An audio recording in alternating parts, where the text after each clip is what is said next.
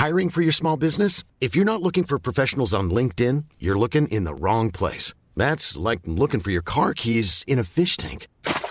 LinkedIn helps you hire professionals you can't find anywhere else, even those who aren't actively searching for a new job but might be open to the perfect role. In a given month, over 70% of LinkedIn users don't even visit other leading job sites. So start looking in the right place. With LinkedIn, you can hire professionals like a professional. Post your free job on linkedin.com slash people today.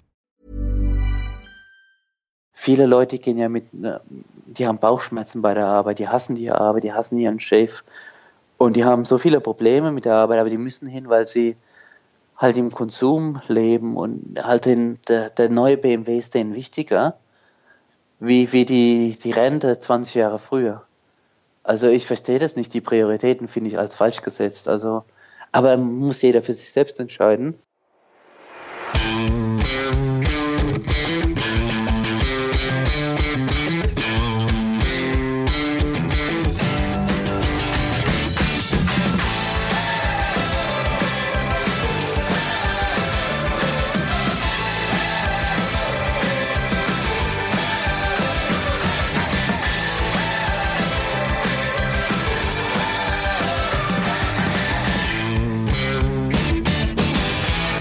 Hallo und herzlich willkommen zu einer neuen Folge des Finanzrocker Podcasts. Dieses Mal zu einer etwas längeren Folge, wieder einmal, aber du wirst es nicht bereuen, wenn du die Folge bis zum Ende hörst. Denn ich habe Tim Schäfer zu Gast. Tim ist erfolgreicher Finanzblogger seit vielen Jahren.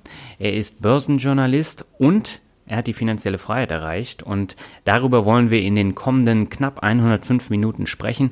Und ich kann dir jetzt schon verraten, es sind super tolle Aussagen dabei. Die Geschichte ist sehr rund. Ähm, der rote Faden ist auch im Interview erkennbar und mir hat es sehr, sehr viel Spaß gemacht. Und eigentlich hatte ich nicht vor, schon wieder so eine lange Folge zu machen, aber ähm, es hat sich dann einfach so entwickelt und das Gespräch habe ich einfach laufen lassen und ich glaube, man hört es auch, dass Tim eine Menge Spaß hatte. Und ich hoffe, dass du dich da etwas inspirieren lassen kannst von den Aussagen von Tim zu den Themen Konsumverzicht, Vermögensaufbau und auch finanzielle Freiheit. Präsentiert wird dir diese Folge von Star Money, der führenden deutschen Online-Banking-Software für Privat- und Firmenkunden. Egal ob Kontoverwaltung, mitdenkendes Haushaltsbuch oder ein hoher Sicherheitsanspruch, mit Star Money hast du alle deine Konten und Depots jederzeit sicher im Blick. Und für mich persönlich ist das mit meinen 20 Konten unabdingbar, aber auch mit weniger Konten profitierst du nachhaltig davon. Du bist jederzeit auf dem aktuellen Stand und kannst dank Kontostandprognosen deine Ausgaben besser planen. Auch Versicherungen und Verträge haben hier ihren Platz. Ganz neu auf dem Markt sind Star Money 11, Star Money 11 Deluxe und Star Money Business 8, in welche das Kundenfeedback eingeflossen ist und was gemeinsam mit der Community entwickelt wurde. In den neuen Versionen gibt es neue intelligente Finanzassistenten, mit denen sich beispielsweise Rechnungen bequem per Scanner oder Smartphone einscannen lassen und alle Daten automatisch direkt in einen Überweisungsträger übertragen werden. Die Software lässt sich zum Festpreis oder im Flat-Abo für PC, Mac, im Web oder als App kaufen. Und für dich als Hörer des Finanzrocker Podcasts gibt es bis zum 19.03.2017 15% Rabatt auf die neuen Versionen Star Money 11, Star Money 11 Deluxe und Star Money Business 8. Dazu musst du nur den Code Finanzrocker auf starmoney.de eingeben. Wer es vorher lieber erstmal testen möchte, kann dies 60 Tage lang in Ruhe machen und sich erst danach entscheiden. Und wir gehen jetzt ab zum Interview.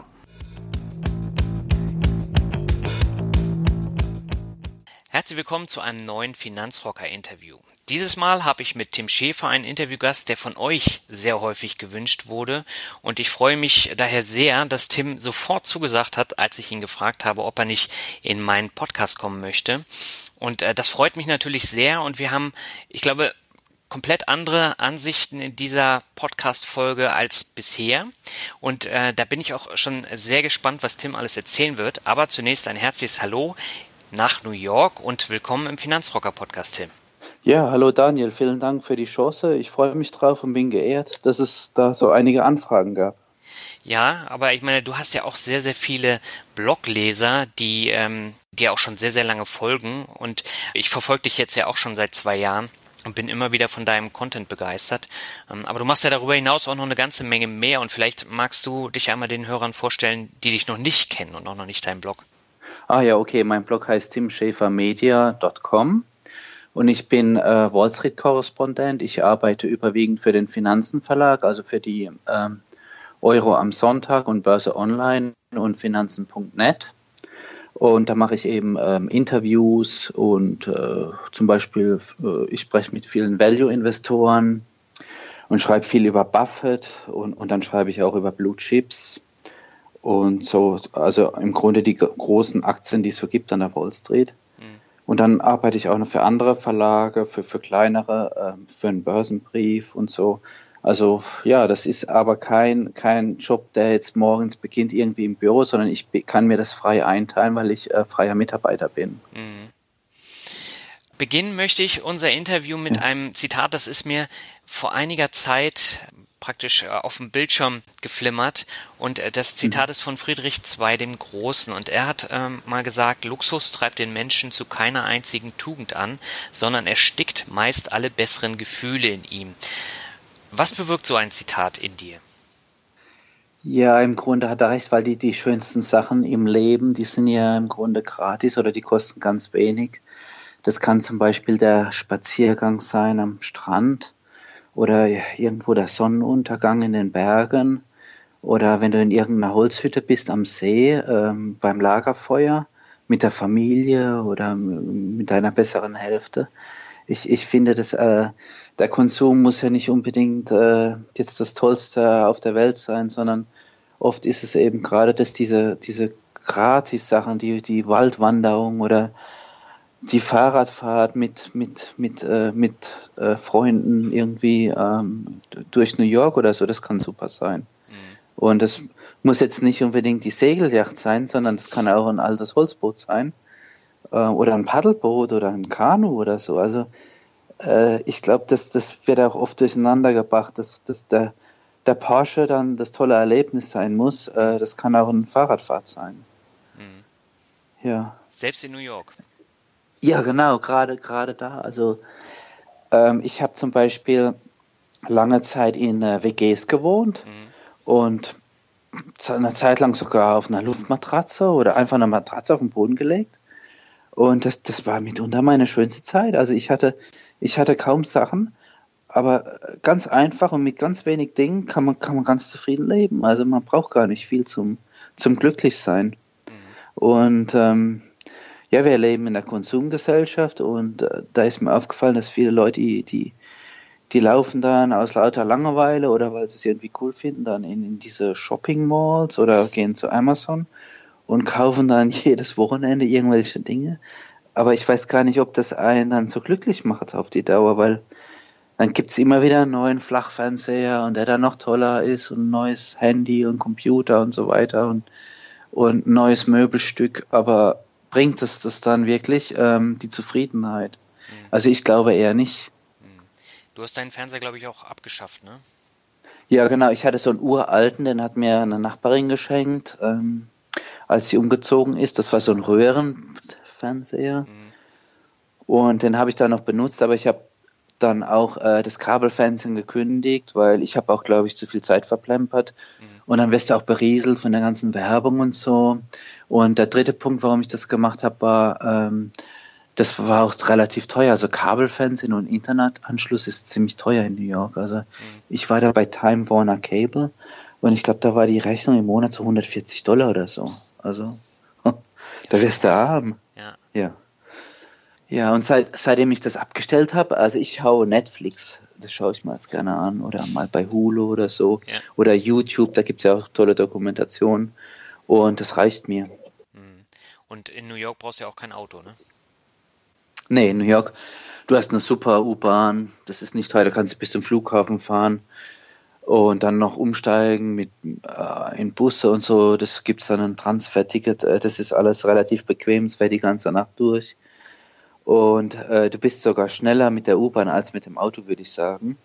Weil mit dem ganzen Parken, das ist gar nicht so einfach. Das ist eine komplett überfüllte Stadt, was Autos angeht. Mhm. Oder du kannst auch Uber und Lyft nutzen. Ähm, das ist viel günstiger wie ein Taxi und viel bequemer, wenn du die Applikation auf dem Handy hast. Geht es mit mit einem, ähm, mit einem Knopfdruck und das kostet sich dann vielleicht 10 Dollar oder 7 Dollar, je nachdem, wie weit du gehst. Mhm. Und wenn du da noch die Option hast, dass du das teilst, das Taxi, also ähm, den Uber-Fahrdienst, wird es dann noch günstiger. Ich glaube, in Deutschland ist das ja verboten, gell? Ja, Uber ja, also wir haben ja ähm, so andere Dienste wie MyTaxi oder so. Ähm, das ja. setzt sich ganz langsam durch, aber das ist natürlich kein Vergleich jetzt mit Uber. Ja. Ja, also insofern, du hast halt, du kannst in New York auch überall hinfahren, du kannst, da gibt es auch so Fahrradstationen, wo du so Fahrrad, Fahrräder von Citibank mieten kannst. Mhm. Und ähm, du brauchst, du brauchst keine Auto, macht keinen Sinn, es ist mörderteuer parken, die Parkgebühren. Und dann, wenn du in die Tiefgarage gehst, musst du dann äh, so einem da so diesem Wächter ähm, den Schlüssel in die Hand geben und dann muss der erstmal 100 Autos umparken, damit er dein Auto findet und oh Gott. Und dann musste dem jedes Mal auch noch ein Trinkgeld in die Hand drücken und so. Und also das ist, äh, das macht keinen Sinn, ein Auto in New York. Ja.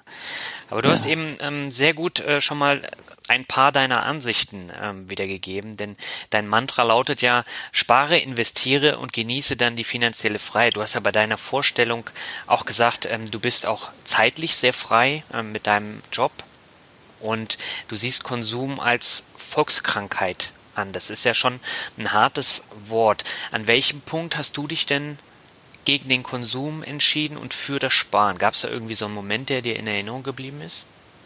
Ja, also ich bin, also meine Eltern, mein Vater ist gelernter Schlosser, meine Mutter hat genäht für die Nachbarn und Freunde und so. Also als ich aufgewachsen bin, war das schon ziemlich arm. Es waren sehr arme Verhältnisse.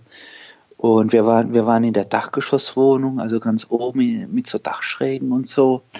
Und da war das Geld war halt äh, ziemlich knapp und da gab es dann halt Nachbarn und Freunde oder in der Schule Leute, die schon mehr hatten und das, dann denkst du halt schon nach. Und ich habe also, ich habe das Grundlegende bekommen von meinen Eltern, bezahlt bekommen. Aber wenn ich was mehr wollte, irgendwie eine tolle Hose oder Schuhe oder so, dann hat meine Mutter gesagt, also da musst du dann selbst äh, sparen und arbeiten für, also das bezahlen, wenn ich, wenn du jetzt Cowboy-Stiefel willst, die 100 Dollar, äh, was weiß ich, weiß gar nicht mehr, wie viel das war, oder 80 Euro oder D-Mark kosten, dann musst du ähm, dir das selbst zusammensparen. Und ich fand das eigentlich gut, äh, weil, weil da lernst du schon als, äh, naja, schon im Grunde, wenn du zwölf bist oder so, irgendwie aufzupassen.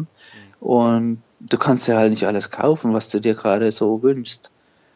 Ich glaube, ich habe da viel gelernt von. Ähm, und ähm, ein Urlaub, wenn ich in Urlaub gehen wollte, da hat mein Vater mich dann irgendwie auch mal in den Bus gesetzt und dann musste ich nach Athen fahren. Das hat ja, glaube ich, zwei Tage gedauert, mhm. weil da war halt kein Geld da für ein, Flug, für ein Flugzeug. Ja. Mhm. Also einerseits ist es gut, andererseits war es zum Teil auch hart.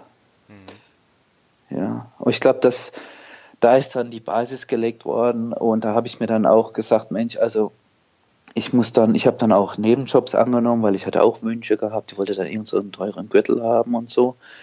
Und dann habe ich nach der Schule äh, immer so Nebenjobs gehabt, Zeitung ausgeteilt am Wochenende.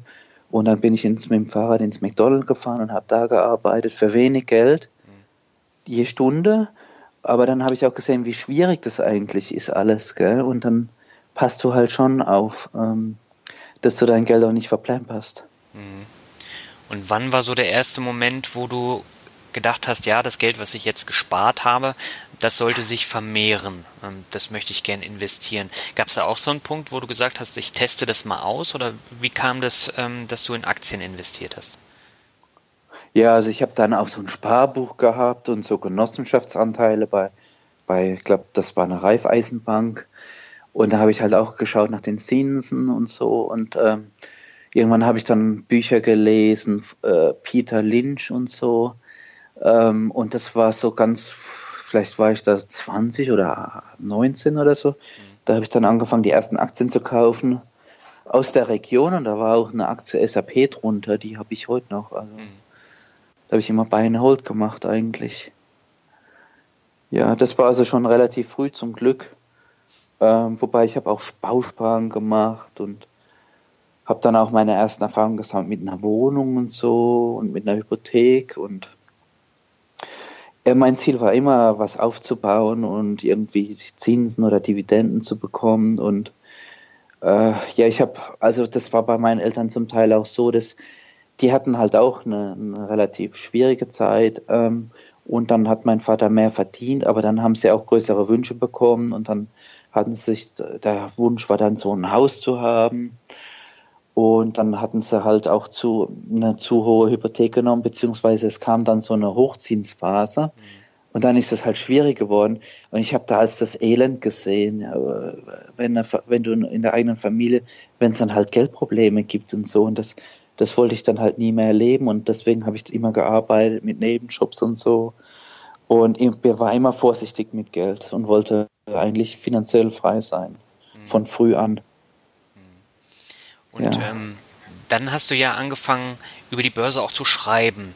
Ähm, das kam dann wahrscheinlich nach deinen ersten Investments. Ne? War das Interesse da so groß, dass du gesagt hast, ich möchte gern damit auch was zu tun haben, mit dem Thema Börse?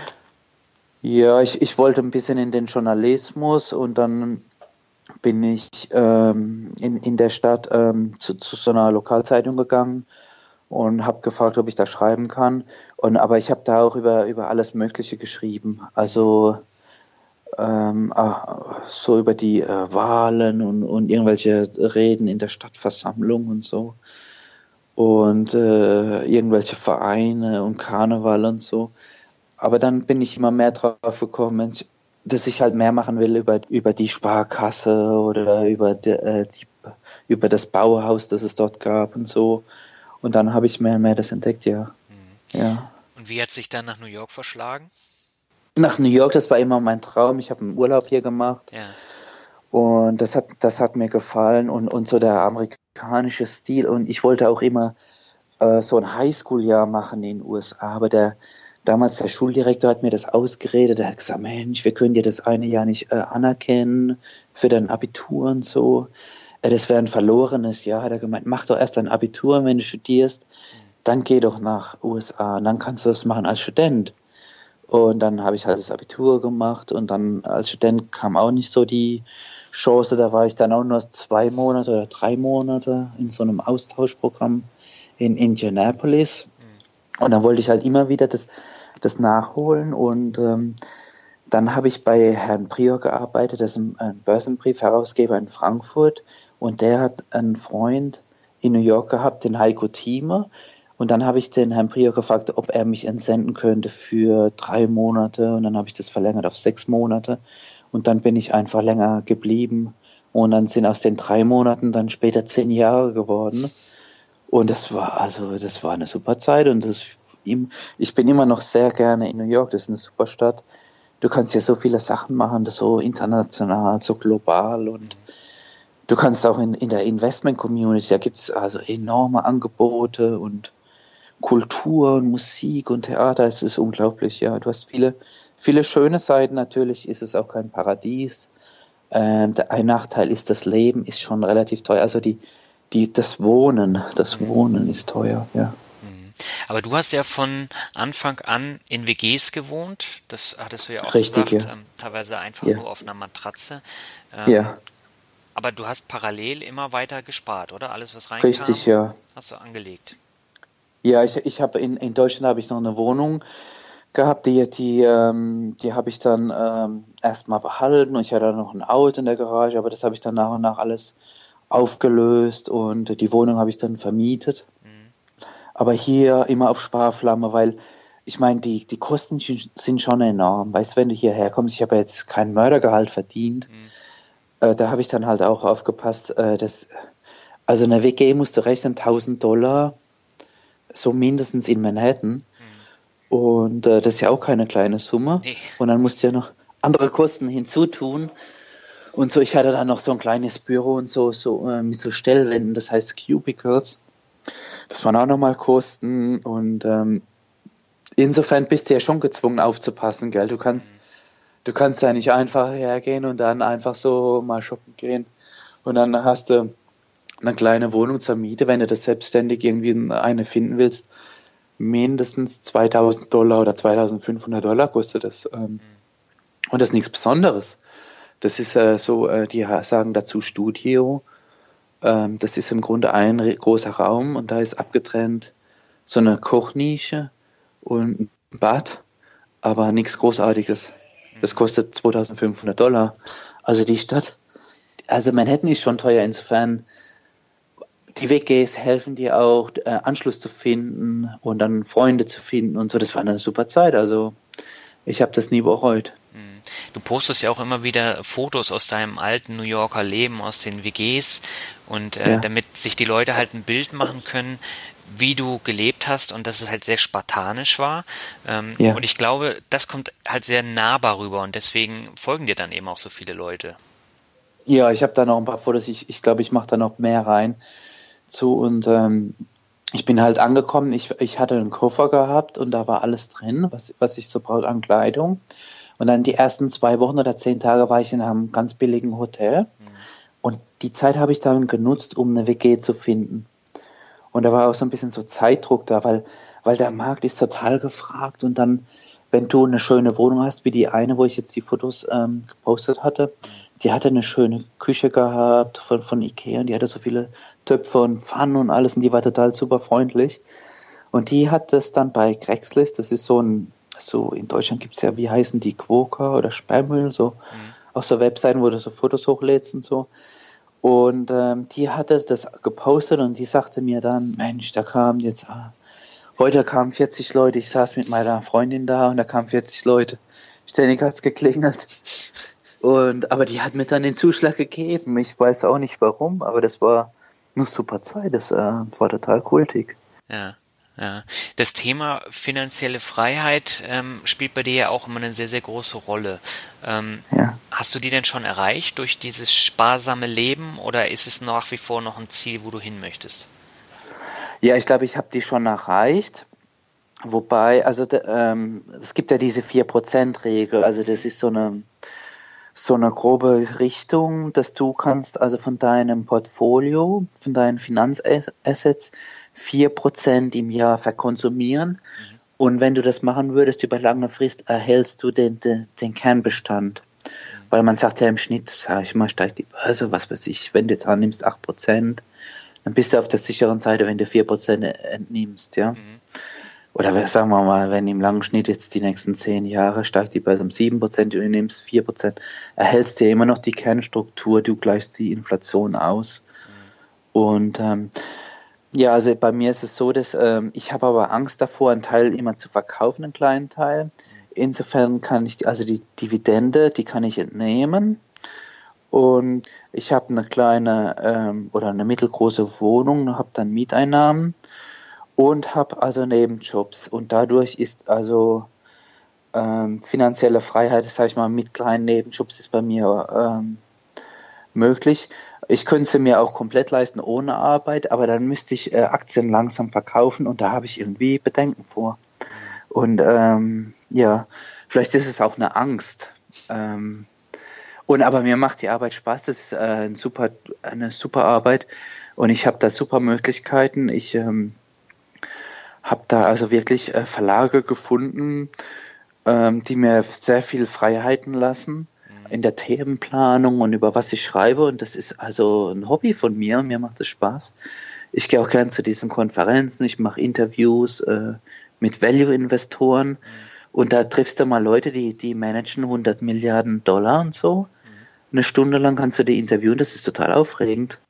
Das kann ich mir vorstellen. Und ja. du hast ja ständig auch neue Leute, die du dann interviewst, ne? Genau, und ich habe auch neue, neue Verlage, die an mich herantreten. Ich arbeite jetzt auch viel mit dem Simon Betschinger zusammen. Den habe ich damals bei Herrn Prier kennengelernt. Der war der damals Praktikant und der hat ein ganz tolles Magazin, das heißt Aktienmagazin. Mhm. Und er macht auch zum Thema äh, äh, äh, Long-Term Investing, also Buy and Hold, macht er einiges. Und da kannst du dann, hast du dann die, die Leute, die, die lassen dir viel Freiraum und dann macht das natürlich super Spaß, wenn du dann dein Thema präsentieren kannst, Value Investing und äh, Buy and Hold so nach dem Motto Warren Buffett und so. Also das ist mein, mein Steckenpferd. Mhm. Das heißt, du investierst auch nach dem Value Investing. Du hast jetzt keine Dividendenstrategie, keine reine, sondern ähm, guckst dann auch schon, wo sind Unternehmen, ähm, wo ich investieren kann, die dann langfristig äh, sich dann auch signifikant erhöhen.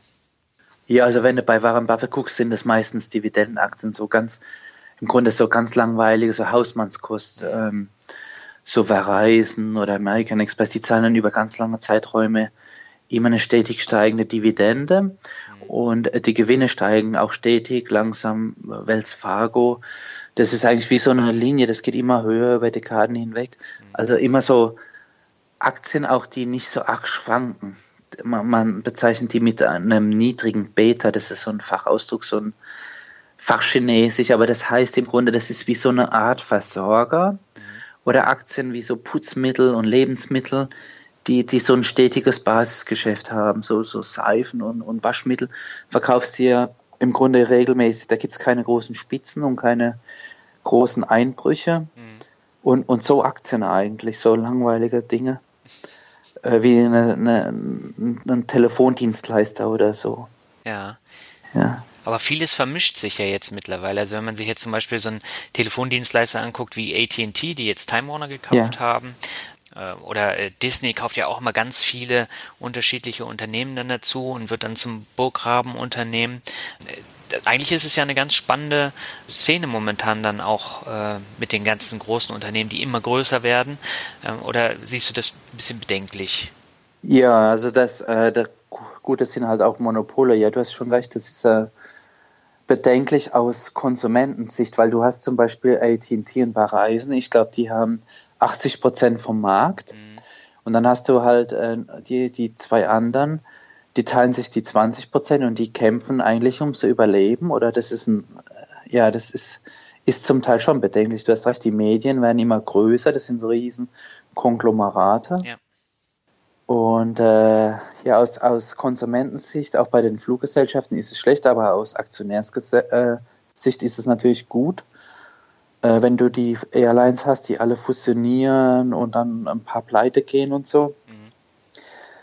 Ja, also der Warren Buffett kauft ja auch am liebsten diese Monopole. Mhm. Weil ähm, da weiß er, die bestehen lange vor dir, haben eine Preismacht und die kann niemand irgendwie attackieren. Äh, wenn du so äh, eine Eisenbahn hast, dann wird kaum einer auf die Idee kommen, dann äh, eine Schiene nebendran zu legen. Mhm. Äh, die haben dann äh, ja schon eine extreme Macht. Das stimmt. Mhm. Aber Warren Buffett investiert ja auch in so Mini-Unternehmen wie Louis zum Beispiel in Deutschland. Das ist ja jetzt sein neues Steckenpferd und er hat ja noch ein deutsches Unternehmen dann mit übernommen. Ist sowas auch was für dich, dass du in kleinere Werte investierst oder gar nicht? Ja, ja, das habe ich früher gemacht, in kleinere Werte. Ich habe zum Beispiel CTS Eventim gekauft. Mhm. Das war damals so mehr oder weniger Turnaround-Kandidat und die habe ich auch noch behalten, aber das war ein Monsteranstieg. Wobei ich habe da auch Fehler gemacht. Ich habe auch in, in, kleinere Sachen investiert, die haben sich dann, äh, die sind dann pleite gegangen. Insofern heute, wenn du älter wirst und dann wirst du, glaube ich, auch konservativer und dann gibt es ja von Warren Buffett so eine Regel, verliere niemals Geld, Regel Nummer eins und Regel Nummer zwei, vergesse nie Regel Nummer eins. Also ja. ich habe äh, Fehler gemacht und äh, bin jetzt mehr so in den Blue Chips, so die ganz langweiligen Dinger, so die Lebensmittelaktien mhm. und so und ähm, Nike und so Sachen. Ich glaube, du hast ja auch mal äh, Adidas gekauft, gell? Das ist auch eine genau. super Aktie. Ja, ja. also die habe ich mittlerweile mit äh, sehr viel Gewinn äh, wieder verkauft. Aber ja. ähm, das sind natürlich auch äh, riesengroße Werte und als die so extrem geschwankt sind, also Adidas ist ja auch ordentlich nach unten gegangen, ähm, da habe ich halt äh, überlegt, warum das so ist und ob das jetzt die nächsten zehn Jahre so ist oder ob sich das dann wieder ändert. Und bei Adidas habe ich mir persönlich die Antwort gegeben, nee, die gehen wieder hoch. Und ähm, so kam es ja. ja dann auch.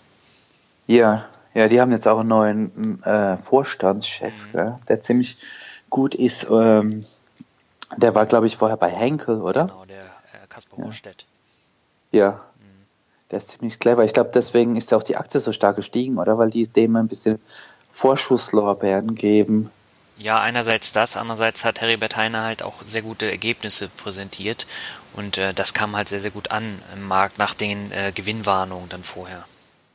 Ja, und ähm, ziemlich starke Cashflows, die entschulden sich, ich glaube, die sind schon ziemlich stark schuldenfrei. Ja.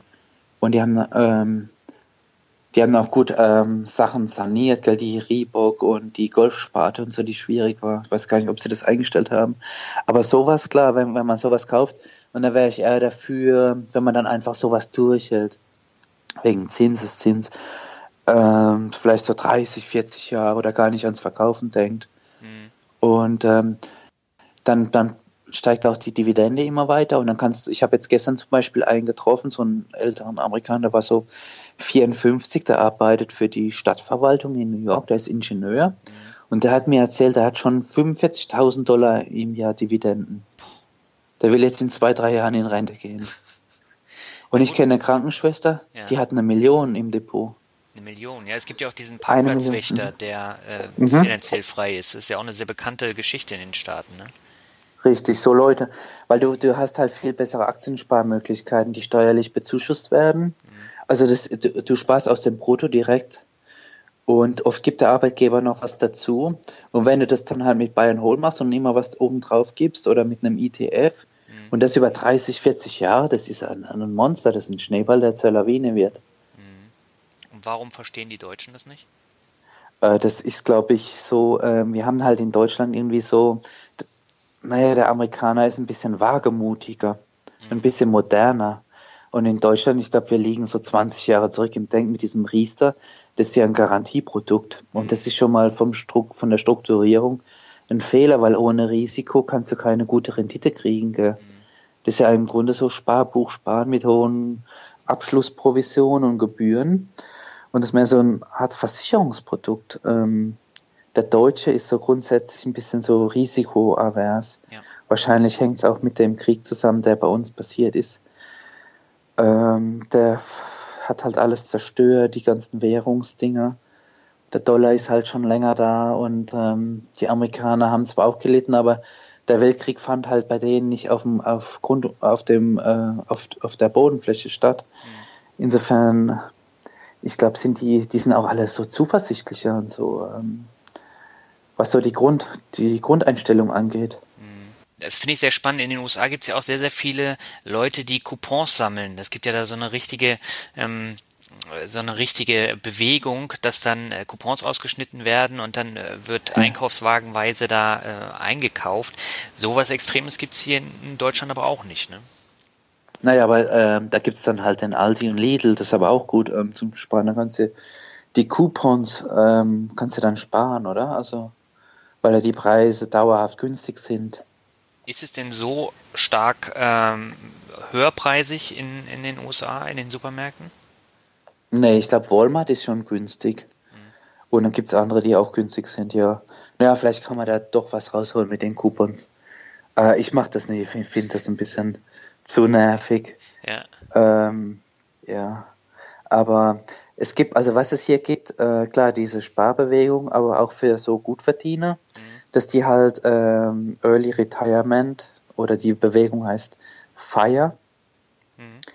Ähm, da da geht es halt um den Frühruhestand. Ähm, das sind mehr so, so Gutverdiener, so Ärzte, Rechtsanwälte, Ingenieure und so, die dann halt anstreben, vielleicht mit 40 in Rente zu gehen und nicht den sinnlosen Konsumwahn halt mitzumachen. Also anstatt einem Haus mit vier Schlafzimmern dann halt eine kleine Wohnung in der Nähe von der Arbeitsstelle zu nehmen, ja, mhm.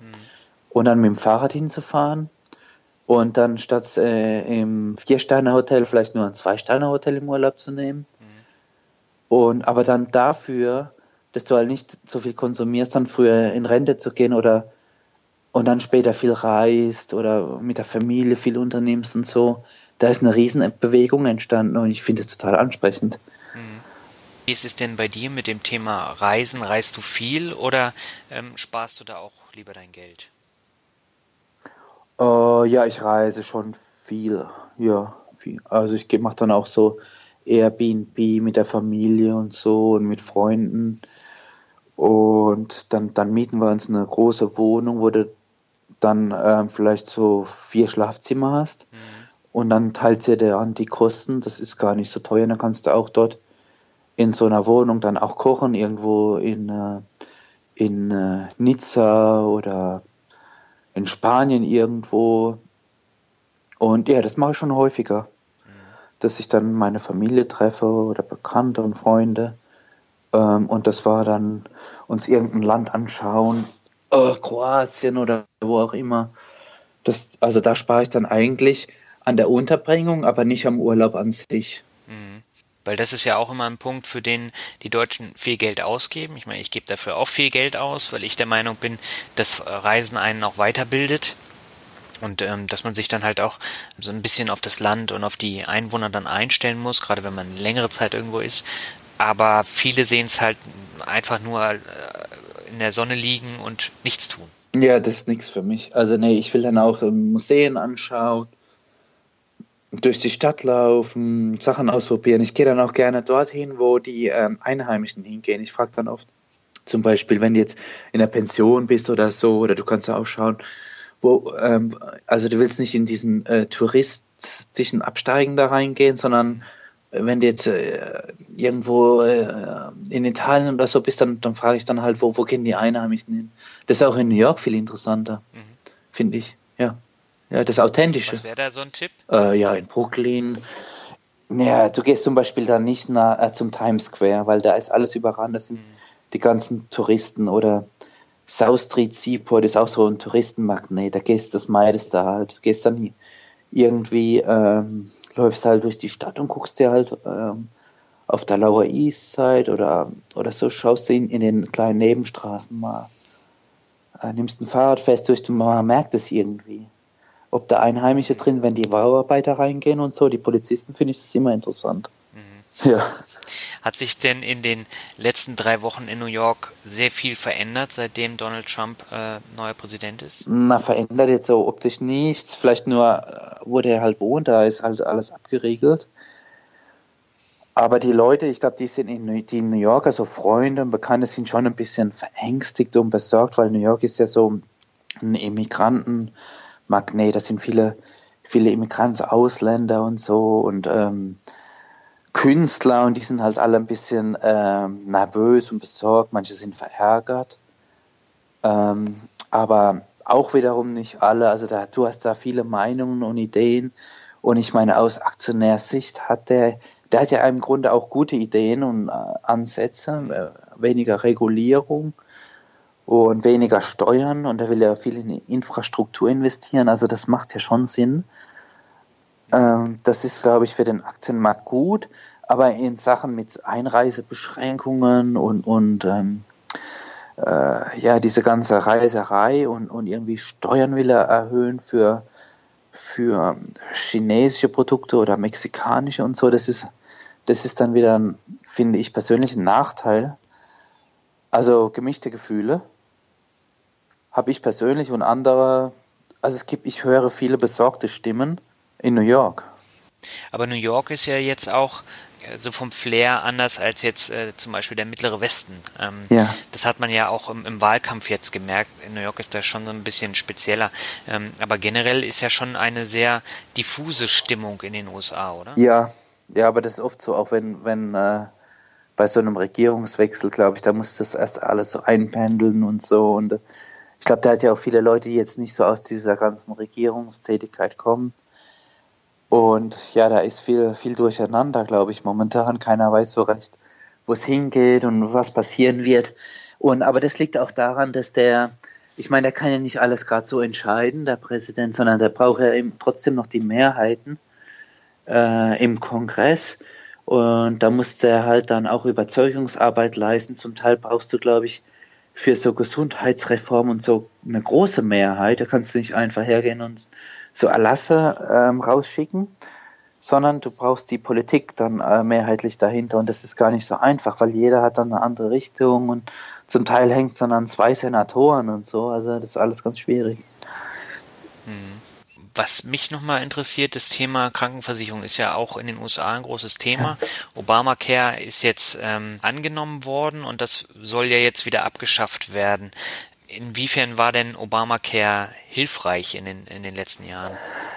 Ja, also du hast da halt äh, so die Masse reingekriegt, ähm, ähm, zum Teil auch zwangsmäßig, ähm, dass die halt eine Krankenversicherung haben.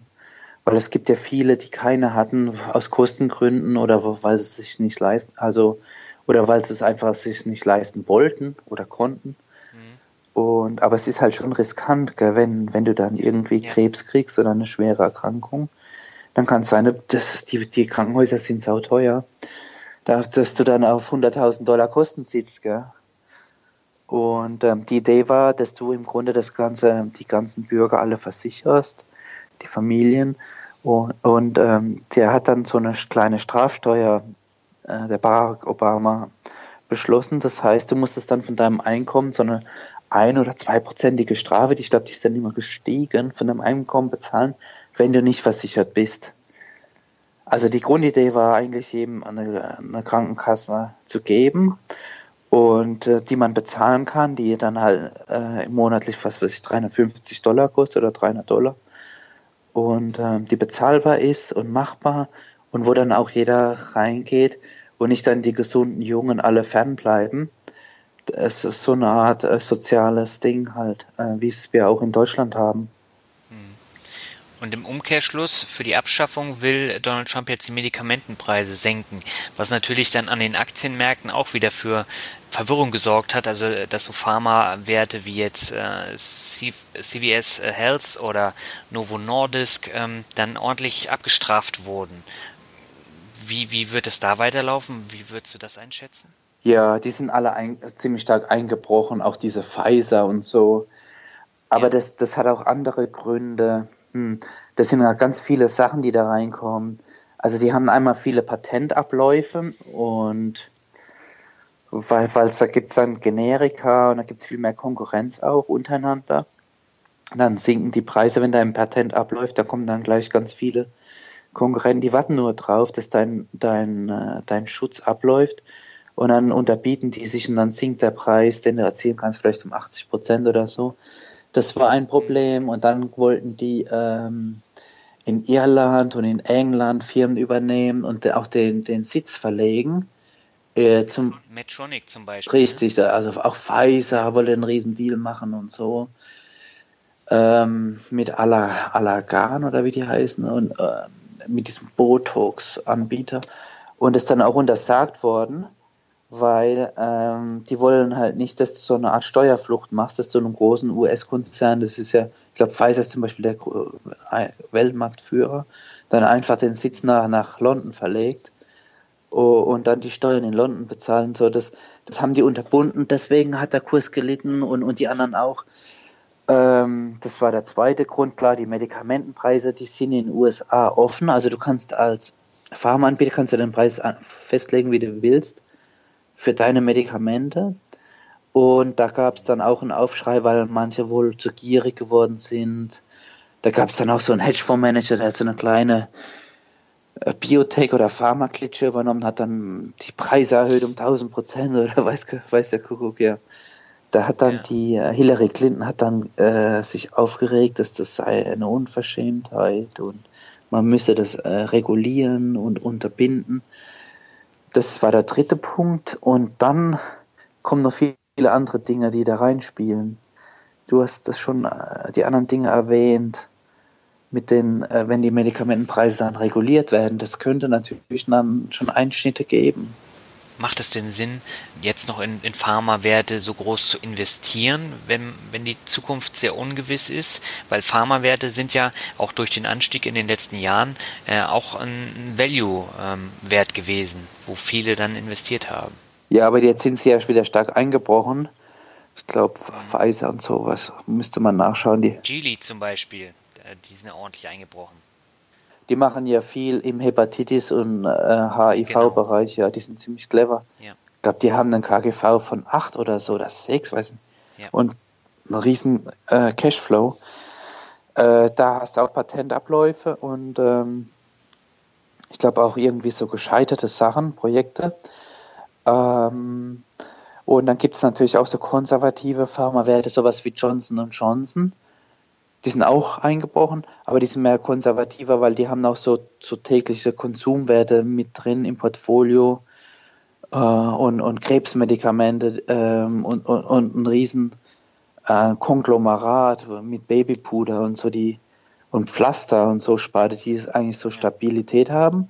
Und dann hast du ein risikoreicheres Geschäft, aber als Ganzes ist das ein bisschen mehr abgefedert. Ähm, ja, also ich glaube, die, die Korrektur, die sind alle, haben alle gelitten. Ich glaube, die machen die Branche wirklich interessant. Und ich glaube, die ganz große Sorge, die haben ja auch total die Lobbyisten überall rumrennen in Washington und so. Ich glaube, da ist mehr Angst, als, äh, als dann wirklich, äh, ich glaube, das wird gar nicht so schlimm kommen, wie viele denken. Und dann erholt sich die Branche auch wieder, weil die hat ja eine große Zukunft mit den ganzen Zivilisationskrankheiten. Die Leute werden immer älter und die, die alte Bevölkerung, die Leute, die 60 sind und so, die wird sich ja verdoppeln in, in, in ein paar Jahrzehnten. Und da ist ein Riesenpotenzial, weil auch immer mehr Krankheiten geheilt werden können. Insofern bin ich langfristig total äh, überzeugt, dass das eine Branche ist, wo man da eigentlich schon investieren sollte, gerade jetzt mit der großen Aufregung und Unsicherheit. Ja, ähm, da bin ich ganz bei dir. Also ähm, da gibt's ja etliche Werte. Also eine Novo Nordisk äh, hat zwar viel Konkurrenz, aber die sind ja um, um 50 äh, Prozent eingebrochen und äh, die sind ja auch sehr ähm, bekannt auf dem amerikanischen Markt. Ne? Ja. Die werden langfristig halt auch nicht untergehen. Nee, und dann gibt's ja noch die Fresenius Medical Care, die sind ja auch im DAX. Da steht ja die Fresenius dahinter, ein verwurzelter Konzern, ich glaube in Bad Homburg oder so sind die. Und die betreibt, ist, glaube ich, der Weltmarktführer für Dialysezentren. Ähm, und äh, die sind auch eingebrochen, weil es auch irgendwie Nachverhandlungen gab. Und da gab es auch irgendwie so eine Krise und Vorwürfe, dass die irgendwie die, die Kassenbeiträge irgendwie, ähm, irgendwie so die Krankenkassen ausgespielt haben, um immer den höheren Satz zu kriegen. Pro Patient wird da immer so ein Einzelfall abgerechnet. Also wenn der der, der, der Nierenkranke geht dann in die Klinik, kriegt dann irgendwie die Blutwäsche und dann kriegen die, was weiß ich, so einen Pauschalsatz. Aber je nach der Krankenkasse gibt es ja unterschiedliche Dinge und die haben sich wohl immer das, die, den höheren Satz rausgesucht. Dann haben die Patienten dahin gedrängt, in eine andere Krankenkasse zu gehen. Hm. Ja. Du hast das Thema Älterwerden schon angesprochen. Ja. In den USA gibt es ja interessante Systeme, auch äh, vom, vom Arbeitgeber gesponsert, wie zum Beispiel 401k. Das ist ja so das große Thema. Mhm.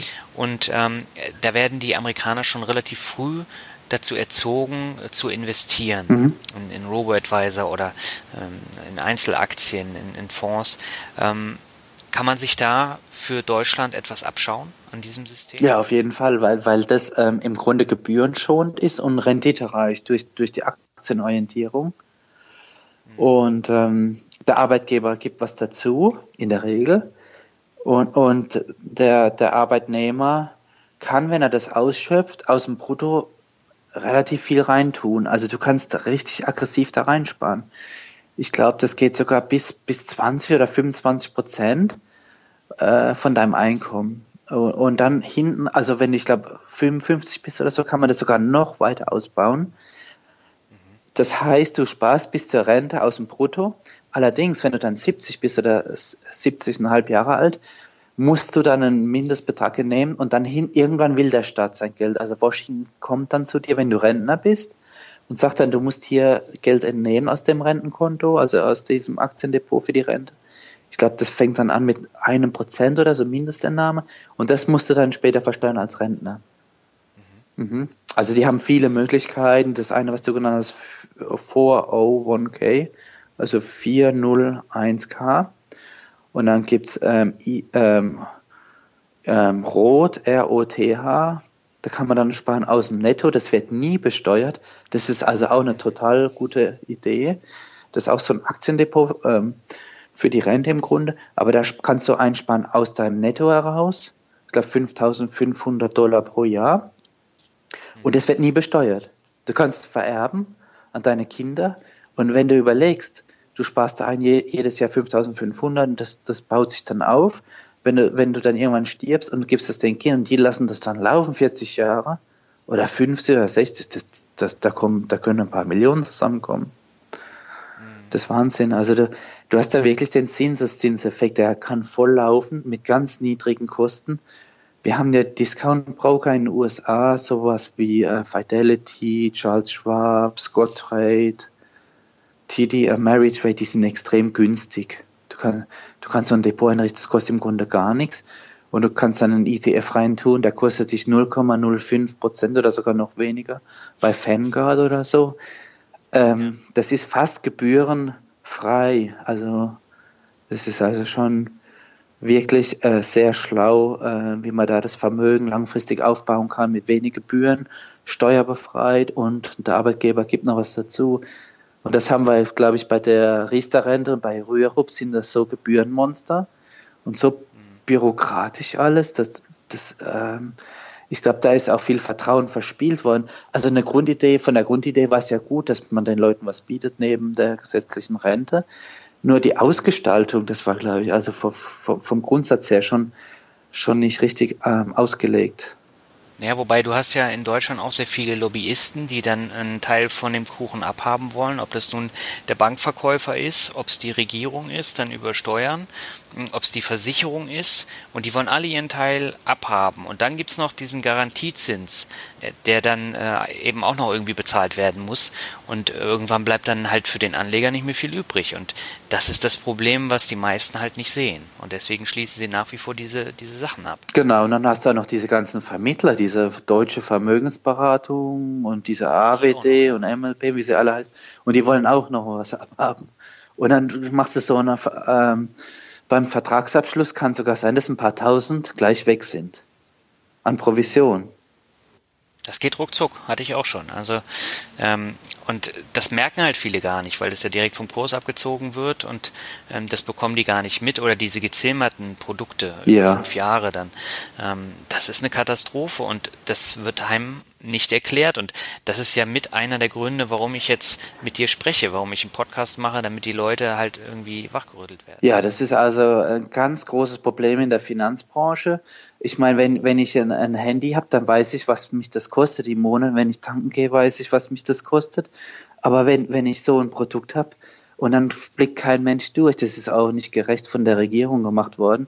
Es versteht ja kaum ein Mensch dieses Kleingedruckte. Ich glaube, die haben das jetzt reformiert, aber das läuft ja schon so lange äh, und, und dann 100 Seiten Kleingedrucktes durchzulesen, das war also eine Zumutung und es war nicht fair dem Mensch gegenüber dem Bürger. Also es ist schon, äh, da spielen viele Lobbyisten mit rein und, und ähm, wenn man mal schaut, das sind ja auch, für wen hat der Herr Riester dann Vorträge gehalten und der Herr Rührup, das war also, oder, oder der Herr Schröder, für wen der alles gearbeitet hat oder mit wem der befreundet war und was für Gelder dann flossen. Und, und da gibt's ja dann auch eine deutsche Vermögensberatung und so. Die haben dann alle schön gespendet an die CDU und an die SPD und sogar die Grünen kriegen jedes Jahr Geld von den Allianz und Co. und so. Also es ist alles schwierig. Also ich glaube, da ist der Bürger, an den hat man gar nicht so recht gedacht, gell? weil die, du kannst für den Ruhestand nur sparen sinnvoll, wenn du zwei Dinge beachtest. Gebühren extrem niedrig und da braucht man Wettbewerb und Transparenz und das hat man nicht. Und dann Rendite stark, das heißt aktienorientiert, langfristig. Und weder das eine noch das andere ist erfüllt. Also hast du ein, ein wirkliches beschissenes Produkt, so muss man es eigentlich sagen. Also die, die Leute, die werden, sind eigentlich hintergangen worden. Ja.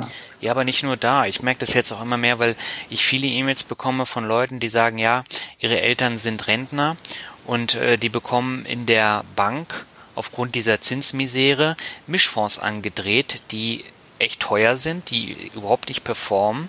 Und die Rentner haben natürlich die Kohle und die wissen nichts äh, mit dem Geld anzufangen. Und das sind natürlich willkommene Opfer. Und ähm, so dreht sich das Ganze im Kreis. Ne? Du wirst vorher beschissen vor der Rente, weil du nicht wirklich eine vernünftige Performance mit deinem Ersparten hinlegst und dann, hinterher ziehen sie dir das Geld dann nochmal aus der Tasche. Ja, also äh, wenn du langfristig spart, musst du schon stark ähm, aktienorientiert gehen. Also ich würde das sagen 100% in Aktien oder also per ETF. Also einen Anleiheanteil brauchst du nicht. Also so Staatsanleihen oder Unternehmensanleihen äh, äh, Rendite stärker sind Aktien. Also insofern ist der Mischfonds, also ich persönlich halte da nichts von, weil wir haben ja als, ähm, als Bürger hast du ja die gesetzliche Rente, das ist ja im Grunde wie so, so ein Staatsanleihe, das garantiert jeden Monat. Und dann kannst du ruhig mehr ins Risiko gehen mit der Aktie, wenn du Jahrzehnte Zeit hast bis zur Rente. Wenn du nur drei Jahre Zeit hast, dann natürlich nicht. Dann wäre es ein bisschen riskant. Aber. Ja, was macht man dann mit drei Jahren? Mit drei Jahren bis. Da hast du ja auch keinen Zinseszins. Wenig. mit drei Jahren bis. Sehr wenig. Naja, aber selbst dann ist ein, ein Umdenken hier, ähm, dass man schon stärker in Aktien geht. Das selbst, ähm, naja, da gibt es da einen Professor, der heißt, glaube ich, Wade Pfau. Das ist so ein Rentenberater-Guru. Und ähm, dann es, ich habe da schon andere Interview, die, die sagen eigentlich, Naja, weil wenn du, wenn du solide haushaltest, das heißt, wenn du vor der Rente stehst, hast du im Grunde keine Hypothek mehr, vielleicht hast du eine Wohnung, die abbezahlt ist. Du hast da schon viel Stabilität, du hast deine gesetzliche Rente und da kannst du schon ein bisschen aggressiver dran gehen. Also dann, dann kannst du schon, natürlich brauchst du so einen Notgroschen, du brauchst irgendwie so ein Sparbo oder Festgeld, um, um mal irgendwas überbrücken zu können, wenn die Waschmaschine kaputt geht, dass du nicht den gleichen Kredit aufnehmen musst. Aber ich sehe da eigentlich gar keinen Grund, warum man ähm, so, so übervorsichtig sein muss. Das Grundproblem, was wir haben, ist, der typische Sparer hat zu viel Angst. Der ist zu stark in diesem Cash orientiert. Er hat zu viel, im wahrsten Sinne des Wortes, Cash unter der Matratze, Bargeld unter der Matratze. Zu viel Sparbücher, zu viel Bausparen, zu viel Versicherung. Der, der Sparer ist zu vorsichtig. Und er müsste viel stärker in Richtung Aktie gehen und das, das ist das Grundproblem. Das heißt, ich im Grunde rate ich jedem Mensch, guck, guck Richtung 100% Aktie zu gehen. Das klingt total verrückt und idiotisch, aber du kriegst da langfristig die beste Rendite. Ich habe da mal einen interviewt, der heißt Charles Ellis. Der hat ein Buch geschrieben, das heißt Winning the Losers Game. Das gibt's auch in, in der deutschen Version. Und der rät im Grunde auch gerade Senioren und so Rentnern, der sagt, du kannst ja ruhig ein bisschen aggressiver an die Sache gehen und, und du brauchst nicht alles äh, in Staatsanleihen und Cash anlegen, sondern hab Aktien und dann, wenn du Kinder hast, du kannst ja auch super dann vererben und so, weil du kannst ja, wenn du mal zwei Prozent Inflation berücksichtigst pro Jahr und du kriegst, wie viel Zinsen kriegst du in Deutschland? Gar nichts. Ein paar Pfennige. 0,5 und das ist dann schon gut. Das heißt, du also vernichtest, du vernichtest Vermögen ja. jedes Jahr. Ist total bescheuert. Also langfristig macht es keinen Sinn, aber man muss halt trotzdem vorsichtig sein, äh, was die Aktienanlage angeht. Am besten so ein ETF. Du kannst ja nicht rumzocken oder so. Du musst langfristig denken, vorsichtig sein, was Gebühren angeht und Risiken und Schulden tilgen. Und am besten muss die Hypothek weg sein, wenn man in Rente geht. Und keine Konsumkredite, das, das lehne ich komplett ab. Ja. Mhm. Und ein Cashpolster. Mhm. Ähm, in den USA ist es ja auch mit den Schulden nochmal so ein anderes Thema. Die wachsen ja schon mit horrenden Studienkrediten ähm, auf, die sie dann abzahlen müssen und äh, haben dann natürlich auch weniger Zeit, um dann langfristig anzulegen. Ne? Ist es ein komplett anderes Denken, um, um daran zu gehen, weil sie dann auch weniger Zeit haben? Ja, also das ist ein großes Problem, dass du hast, äh, die, Stud äh, die Unis kosten einen Haufen Geld in Amerika. Da haben die Deutschen wirklich einen Vorteil. Also auch im Vergleich ähm, Deutschland hat, hat super Stärken. Also die Altersvorsorge ist, ist schlecht, sehr schlecht in Deutschland. Aber was die Ausbildung angeht, die Universitäten ist, also Deutschland, finde ich dadurch, dass, dass man da nicht äh, 80.000 Dollar Schulden aufnehmen muss, äh, ist es ein Paradies. Ähm, ähm, ja, die äh, jungen Amerikaner, wenn die also fertig sind mit dem Studium, die fangen dann an, irgendwie ähm, äh, dann mit dem Job und dann haben die halt schon mal, es kommt darauf an, was du studiert hast, aber die 50.000 äh, Dollar Schulden ist schon Usus und üblich oder sogar bis 100.000, 120.000. Das hängt von der Uni ab und so und von Zuschüssen, die man gekriegt hat. Aber so Ärzte oder so, die haben sehr viel Schulden. Also ich glaube 100.000 ist fast äh, normal. Und das, das setzt natürlich die Leute dann auch unter Druck, gell? Du musst dann sofort halt einen Job kriegen. Und du musst dann äh, auch das abbezahlen. Du hast ständigen Druck, ja. Also du kannst nicht einfach mal sagen, ich mach mal, ich reise mal ein halbes Jahr durch Südamerika. mhm. Ja. Das heißt, die Deutschen haben es eigentlich viel zu gut. Also was die Uni-Ausbildung angeht, im Vergleich zu Amerika haben sie es wirklich gut.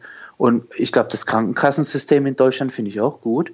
Wir haben in Deutschland gute, gute, ähm, gute Sachen und äh, Deutschland ist, ist nicht alles schlecht. Und Amerika ist nicht alles schlecht und nicht alles gut. Jedes System hat Vor- und Nachteile. Mhm.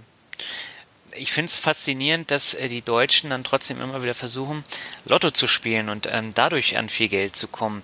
Du hast mal äh, geschrieben, Lotto ist für dich ein Spiel der Verlierer. Wieso ist es das trotzdem so populär in Deutschland? Also statt Lotto, also das kann man gleich das Geld in, im Klo runterspülen. Absolut bescheuert, weil die Chance so gering ja. ist das einfach so ein Traum halt, der verkauft wird. Weil ich glaube, das ist auch weltweit so, in den USA, so ähnlich wie ähm, in Deutschland. Die Hälfte vom Spieleinsatz geht zum Staat, grob die Hälfte. Mhm. Und dann noch so kleinere Gebühren gehen an die Verkaufsstelle und die Lottoannahmestelle und so. Ähm, also das heißt, wenn, wenn du die Hälfte abgenommen kriegst und nur 50 Prozent in den Spieltopf geht, dann ist das ja ein Losers Game. Also äh, das ist äh, wie ein enormer Eintritt irgendwo bezahlen und dann nur die Hälfte hinten rauszukriegen. Also das ist bescheuert. Ähm, warum spielen die Leute, sind, ich sehe auch oft so arme Leute gerade, das sind halt so Träume und die, vielleicht verstehen die das auch gar nicht, gell? die ähm, auch so Rubbellose und so, äh, was da Leute, ja. das sind ganz arme und äh, mir tun die eigentlich leid, das kann auch schnell so eine Sucht entstehen, gell? das ist ähm, ein bisschen so Entertainment auch, äh, macht keinen Sinn, total bescheuert, äh, das ist eigentlich eine ganz große Dummheit, wenn man sowas macht und äh, man muss da halt aufpassen, dass man sowas gar nicht erst anfängt. Und ähm, wenn man sich da ein bisschen informiert, äh, kann man nur zu einem Schluss kommen, Finger weg. Und die 50 Euro oder es gibt ja sogar Leute, die geben da 100 Euro im Monat aus oder noch mehr oder für Spielcasino. Mhm. Am besten in einen Sparplan, in einen ETF und da hast du wirklich was für die Zukunft gemacht. Und da kriegst du viel mehr hinten raus als so etwas. Aber die Leute sehen das natürlich auch dann als Glücksspiel, ne? weil sie keine Ahnung haben. Ja, die, denk, die, die denken sich, äh, da, da, die malen sich da Chancen aus und da werden dann auch so, in den Medien werden dann auch so Gewinner dann interviewt und dann werden so Geschichten gemacht und äh, da hat dann irgendwie die Million gewonnen und äh, auch die Leute, die dann mal eine Million gewinnen, die enden ja oft in, im Elend, weil die nie gelernt haben, mit so viel Geld umzugehen und äh, du bist dann total überfordert du hast dafür nicht gearbeitet, dann kommt so eine Riesensumme und das endet auch oft im Desaster. Also ja, das ist äh, ein schlimmes Thema eigentlich. Das ist, äh, das kann süchtig machen. Mhm. Spannend finde ich das jetzt. Du hast gesagt, ähm, du bist mehr oder weniger finanziell frei. Ja. Und darunter stellt man sich natürlich jetzt auch was Konkretes vor. Also ein Ferrari, großes Haus, viel Prunk. Das muss man natürlich auch finanzieren können. Du bist jetzt ja eigentlich ein komplettes Gegenbeispiel und äh, so trittst du ja jetzt auch auf. Du hast, du hast klare Ansagen und sagst, man muss viel sparen. Und ähm, an und für sich heißt es ja dann, das widerspricht allem, was 99 Prozent der Deutschen mit finanzieller Freiheit verbinden, oder? Ja, das vielleicht so die, die ja, man kann es fast sagen, die Mittel- und Unterschicht denkt dann halt so, dass dass man dann halt in, äh, mit dem Helikopter rumfliegt und den Ferrari fährt und äh, das große Anwesen hat dann in Mallorca oder Saint-Tropez in der Hängematte liegt mhm. und da guckt er. Aber da gibt es auch ein tolles Buch und da gab es so einen äh, Wissenschaftler, so einen Professor, der heißt äh, Stanley und der hat ein Buch geschrieben, The Millionaire Next Door. Und, aber ich glaube, der ist verunglückt in einem Autounfall. Ähm, auf jeden Fall hat der geforscht, wie so Millionäre leben. Da hat er so Studien erstellt. Und das Erstaunliche war, der typische Millionär ist eben sehr sparsam und er trägt dann die Hose, die Blue Jeans von, von Walmart für 12 Dollar und das T-Shirt für 5 Dollar. Und der geht nicht essen für, für 100 Dollar, sondern für 15 Dollar. Und das sind halt eben sparsame Leute, die auch ziemlich motiviert sind, was den Job angeht. Der, der, der typische Millionär ist eben sparsam, er fährt ein gebrauchtes Auto und altes. Und ähm, der ist immer vorsichtig und legt Geld zurück und denkt an morgen und, und genießt die finanzielle Freiheit. Und das heißt, du musst vorsichtig sein, sonst ist sie ganz schnell weg. Mhm. Ja. Ist denn ähm, das Thema finanzielle Freiheit nicht auch ein, ein Trugschluss, wie er immer verkauft wird? Genauso wie jetzt das Beispiel reich werden durch Online-Business innerhalb von zwei Jahren. Ähm, oftmals trifft man ja diese Aussagen. Ne? Ja, die finanzielle Freiheit, die kriegst du halt nicht in zwei Jahren hin. Also es ist ein hart, es ist, man muss sich so eine Aufgabe stecken und man muss das konservativ angehen. Das ist jetzt nicht mit Trading-Strategien oder so. Die, die Leute, die das machen, die machen das sehr, sehr konservativ mit ETFs und die arbeiten viel und die haben einen guten Job und die sind engagiert und die denken nach und die stecken sich Ziele und Aufgaben, ja. Also da macht das Leben auch mehr Spaß, wenn du Ziele hast und dich nicht einfach so hängen lässt. Du machst, du stellst dir Aufgaben, auch sportlich oder Ernährung, das ist halt ein finanzieller, finanzielles Ziel. Und du musst dich halt anstrengen und informieren, musst dich bilden. Und dann machst du kleine Schritte, das sind so am Anfang so Babyschritte, du tilgst deine Schulden, du kaufst kein neues Auto, du, kaufst, du musst halt auch Entbehrungen machen und ähm, das ist harte Arbeit. Und manchmal nervt es vielleicht auch. Und du hast auch Rückschläge und du hast auch schlechte Tage.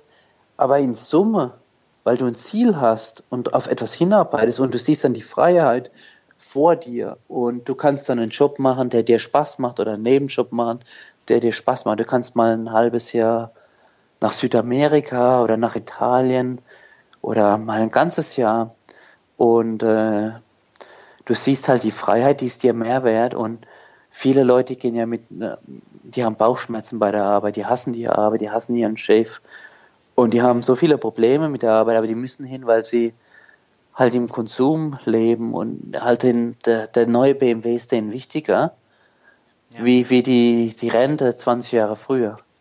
Also ich verstehe das nicht, die Prioritäten finde ich als falsch gesetzt. Also, aber muss jeder für sich selbst entscheiden. Und aber die, diese Leute, die das anstreben, die setzen halt die Prioritäten da anders und die haben halt, die sind total ehrgeizig. Und auch auf den anderen Bereichen, die machen halt auch viel Sport und, und aber das eine ergibt sich aus dem anderen heraus, weil die fahren dann mit dem Fahrrad halt zur Arbeit oder die laufen zur Arbeit. Und dann machst du auch gleich wieder was für den Körper und du machst was für den Umweltschutz und für den Geldbeutel. Also das sind gleich viele Sachen, die da reinspielen. Oder sagen wir mal, ähm, na, du kochst zu Hause, sparst du Geld und ist auch oft auch gesünder, als in irgendeinen so Fast-Food-Tempel gehen oder ins Restaurant. Hm. Ja, also. Gab es denn bei dir so eine Summe, die du dir als Ziel gesetzt hast, wo du hin wolltest, oder hast du mehr oder weniger ins Blaue gespart? Ja, also die Million, die war immer so vor den Augen und so. Ähm, ich glaube, wenn du so eine, so eine Million hast, dann kannst du schon als Finanzassets und so, das klingt so weit entfernt und so groß, aber wenn du mal überlegst, wenn du jetzt früh anfängst, du machst so ein so noch einen Nebenjob und so, dann 450 Euro Job hast du noch neben dem Hauptjob und dann sparst du das monatlich rein, vielleicht den kompletten Nebenjob oder sagen wir, du hast so ein Ehepaar und ähm, du lebst von einem Gehalt, aber du hast zwei Einkommen und du sparst das eine Einkommen komplett rein in, in, in den Aktienmarkt, in den ETF. Jeden Monat siehst du es durch, ein paar Jahrzehnte. Du kannst es eigentlich schon erreichen, das ist gar nicht so weit weg. Gell? Also, aber es, es, sind halt Entbehrungen, gell? und ähm, ja, das ist halt nicht jeder bereit zu. Die meisten Leute haben so ein kurzfristiges Denken. Das ist wie wenn du an einem Eisstand vorbeiläufst und du siehst dann halt das Eis und denkst Mensch, also jetzt mal ein, man kann es jetzt doch gönnen, oder? Und aber das, die, ja. die Leute, die machen halt jeden Tag dann die Ausnahmen und so und dann, das geht dann halt nicht so. Gell? Man muss da schon irgendwie auch so, so ein Budget führen oder halt mal öfters nachdenken. Ähm, ja, muss das jetzt sein? Brauche ich den neuen Schrank? Brauche ich die Couch? Soll ich sie nicht noch ein Jahr länger haben? Brauche ich die große Wohnung? Die Leute, die Wohnungsgröße wird immer größer. Äh, die Schlafzimmer, wie, wie viel brauche ich denn eigentlich? Oder warum, warum muss ich schon wieder ein neues Auto kaufen? ja, es sind halt so viele Sachen, die Leute werden so bequem und es geht halt auch irgendwie so um die Statussymbolanzeige. Mensch, äh, schau, wie erfolgreich ich bin, aber dabei sind die Leute, die so Angebertypen sind ja gar nicht erfolgreich finanziell, die sind ja gerade das Gegenteil. Meistens haben sie auch hohe Schulden. Ja, genau, da ist überhaupt nichts dahinter. Also, ja, das ist schon alles total spannend. Ich glaube, die meisten Leute, auch in den USA, ich glaube, da sind ähm, zum Beispiel in Deutschland, wenn du schaust, 40 Prozent der Deutschen haben finanziell keinerlei Ersparnisse. Die leben praktisch von der Hand in den Mund.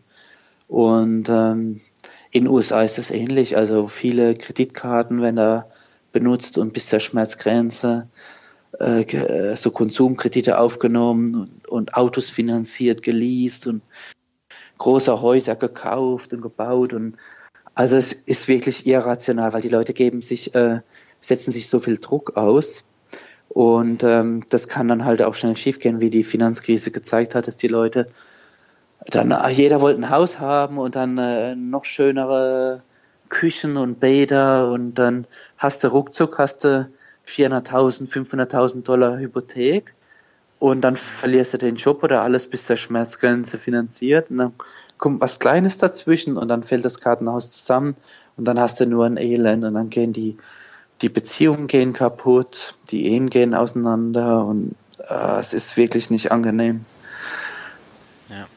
Du hast was Interessantes gesagt. Man wird nicht reich durch äh, viel Traden, viel Handeln oder durch Trading-Strategien. Ähm, trotzdem schreibst du ja auch Artikel in Börsenmagazinen, die sowas ja immer suggerieren. Das gehört ja mit zu deren äh, Geschäftsmodell. Ähm, beißt sich das nicht so ein bisschen mit deinen Aussagen? Naja, also ich mache so Interviews so mit Value-Investoren und ich schreibe immer über Buy and Hold. Also so Trading-Strategien beschreibe ich jetzt persönlich äh, nicht.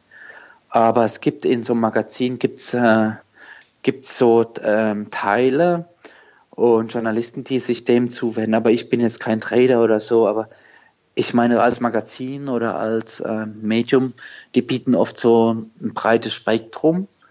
Und da ist ein Teil eben auch für Leute, die so kurzfristig orientiert sind. Also ich halte davon nichts. Es gibt ja auch etliche Studien zu, ähm, die zeigen, dass Buy and Hold und Value Investing und so eine langfristige Strategie, das sagt ja auch Warren Buffett, dass das überlegen ist, wenn du investierst mit viel Geduld, anstatt ständig da zu denken, wieder zu verkaufen.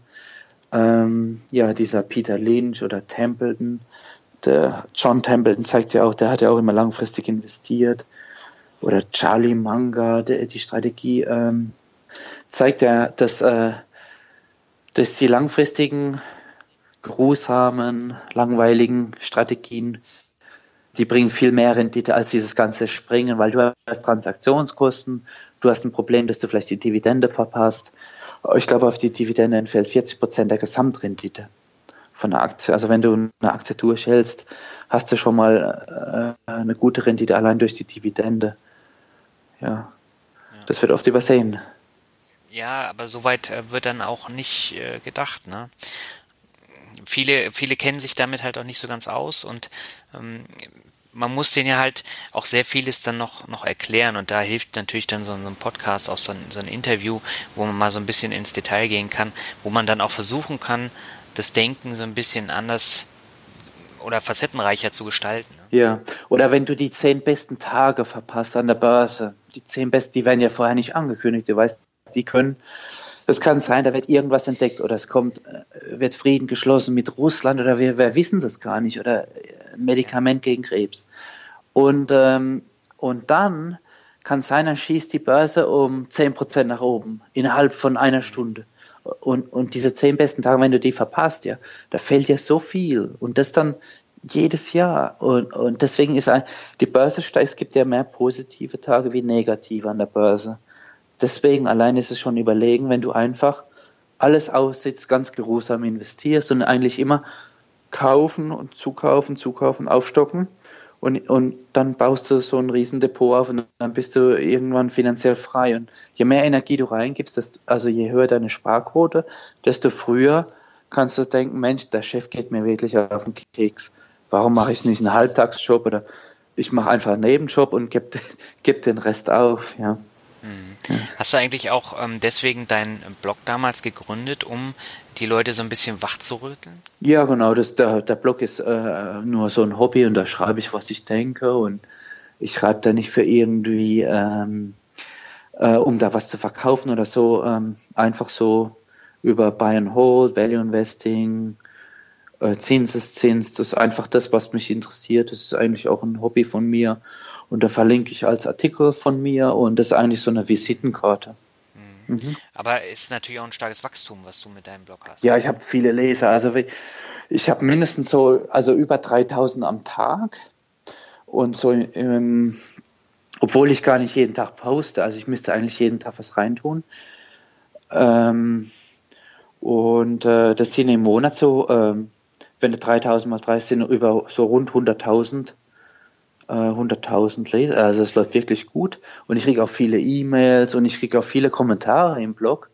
Und ich glaube, ich treffe da irgendwie so den, den Nerv der Zeit über die, diesen Konsum, über diesen Konsum waren, die Sparquote und was eigentlich möglich ist, wenn, wenn man halt jetzt nicht sofort wieder das neueste iPad kauft oder das neueste Smartphone und die neuesten Klingeltöne und weiß der Kuckuck also es gibt ja wirklich, also die Leute haben ja so viele Probleme auch mit diesem ganzen Kauf. Die sind ja auch überfordert, der ganze Krempel zu Hause, der, man weiß ja jetzt gar nicht mehr, wohin damit, was, was hier auch zum Beispiel boomt in Amerika, in dieser Konsumgesellschaft Nummer eins sind diese ganzen Storage-Dinger, ähm, wo du dann so einen Container mietest und dann zahlst du jeden Monat 600 Dollar oder 500 Dollar. Dann kannst du die alte Couch noch einstellen und dann noch mehr bestellen bei Amazon. Das hast du hier auch. Wird auch mal Echt? größer. Das ist der Wahnsinn. Auch so eine Cube-Dinger Mhm. an, an jeder Ecke. Selbst hier in Lübeck, in, in so einem Kaff, äh, gibt es zwei so eine großen Storage-Dinger. Ja, das ist doch idiotisch. Also, das, also finanziell ist doch, aber was willst du da den Kram aufheben? Also, und das ist ja alles eine Last, das wird ja immer mehr, gell? Mhm. Also, Darum wird sich auch nichts ändern. Ich glaube, da muss irgendwas vorfallen, wo die Leute dann äh, zum Nachdenken angeregt werden. Und äh, bevor das nicht kommt, äh, sammeln die weiter ihren Schrott, bis der Platz ähm, nicht mehr reicht und dann brauchen sie eine größere Wohnung oder sie brauchen dann halt so einen ähm, Container oder so einen äh, zweiten Keller. klimatisiert ist das hier dann auch inzwischen, damit ja nichts verkehrt und alles schön ordentlich bleibt. Und dann kannst du noch, da kannst du noch mehr kaufen, den Container neben dran mieten und äh, noch mehr da reinschieben. Ich glaube, da manche, die geben da ein Vermögen aus. Also äh, in, in diesen Hochhäusern kannst du so einen kleinen Käfig kaufen. Das ist mit so, so, so einer Art Gittergestell. Der ist nicht groß, der hat vielleicht so eine Größe von so einem Schreibtisch, ja, wenn du mal so einen Schreibtisch siehst vor Augen und dann, äh, sagen wir mal, ein doppelter Schreibtisch. Und da zahlen die hier in diesen Hochhäusern in Manhattan, zahlen die Monatsrente 400 Dollar. Und da legen die halt irgendwie so alte Ski rein und dann ähm, ein paar Kissen und äh, eine alte Matratze. Und dann zahlst du jeden Monat das dafür. Also das ist doch das, das, die alte Kaffeemaschine und noch so ein, ja, äh, ein Surfbrett und so. Äh, Wahnsinn, oder? Jedes Jahr 4000 Dollar. Für utopisch. Da kannst du alles neu kaufen jedes Jahr. Tim, würdest du dich eigentlich als Vorbild sehen? Äh, nee, also ich mache auch Fehler, ich bin nicht perfekt. Ich habe schlechte Tage, ich habe gute Tage. Vorbild, pf, nee, nee, ich schreibe halt einfach, was ich denke. Ich lerne dazu und, und möchte den Leuten sagen, was, was, über was man vielleicht nachdenken kann. Ähm, die, dieser schnelle Konsum und so, dass man da schaut, dass das eigentlich einen gar nicht zufrieden macht, dass man nach dem Umweltschutz guckt und äh, spart. Vorbild. Ich glaube, ich habe Vorbilder und lerne von denen, aber ich möchte jetzt nicht, vielleicht in einem Bereich, vielleicht in puncto Finanzen möchte ich vielleicht ein Vorbild sein. Ja, da muss ich mich aber auch anstrengen. Ich mache Fehler, bin ich fehlerfrei. Naja, aber du hast ja nicht umsonst so viele Leser. Die kommen ja nicht ähm, nur, weil das Thema jetzt so super spannend ist, sondern weil du halt was zu sagen hast. Ja, danke. Ja, danke. Ja, kann sein, das kann sein, dass ich, äh, da, ich kriege auch E-Mails und da sagen die Leute, Mensch, ich habe hab auf dich gehört und ich habe jetzt aufgehört mit dem Trading und ich mache jetzt langfristig investieren und vielen Dank, vielen Dank und äh, es läuft auch gut. Aber man muss halt auch dran denken, da kommt dann irgendwann kommt der Börsencrash und das muss man dann halt auch durchziehen können, gell? Das, ja, V- vielleicht kann ich den Leuten das ein bisschen erklären, aber ich lerne ja auch nur von anderen. Also es ist ja gar keine, gar kein Hexenwerk, das ist keine Geheimwissenschaft. Man liest ganz einfach, äh, ich lese also viel, äh, alles, was so Warren Buffett sagt und so und Charlie Manga oder da kann man sich ein Buch äh, holen oder man kann ja im Grunde kostenlos alles im Internet lesen. Da ist ja so viel Zeug da, ja. Ähm, Charlie Manga, Templeton und die ganzen Benjamin Graham, intelligent investieren oder, oder auf YouTube, da gibt es ja super Videos. Da gibt es ja auch viele junge Leute, die erklären das relativ gut. Also man muss, ähm, es gibt so viel, man findet da etlich äh, Sachen und viele Leute, es gibt auch viele, die, die das noch viel besser erklären können als ich. Ähm, insofern, vielleicht kann ich eine Anregung geben, aber ich wäre jetzt nicht so arrogant zu sagen, ich, äh, das ist das Tollste und Beste. Aber wahrscheinlich macht dich genau das aus. Ja, vielen Dank, vielen Dank, ja. Ja. Wie siehst du denn allgemein so das Wachstum von Finanzblocks äh, in Deutschland? Bekommst du das in New York eigentlich mit oder ist es gar nicht so ein großes Thema?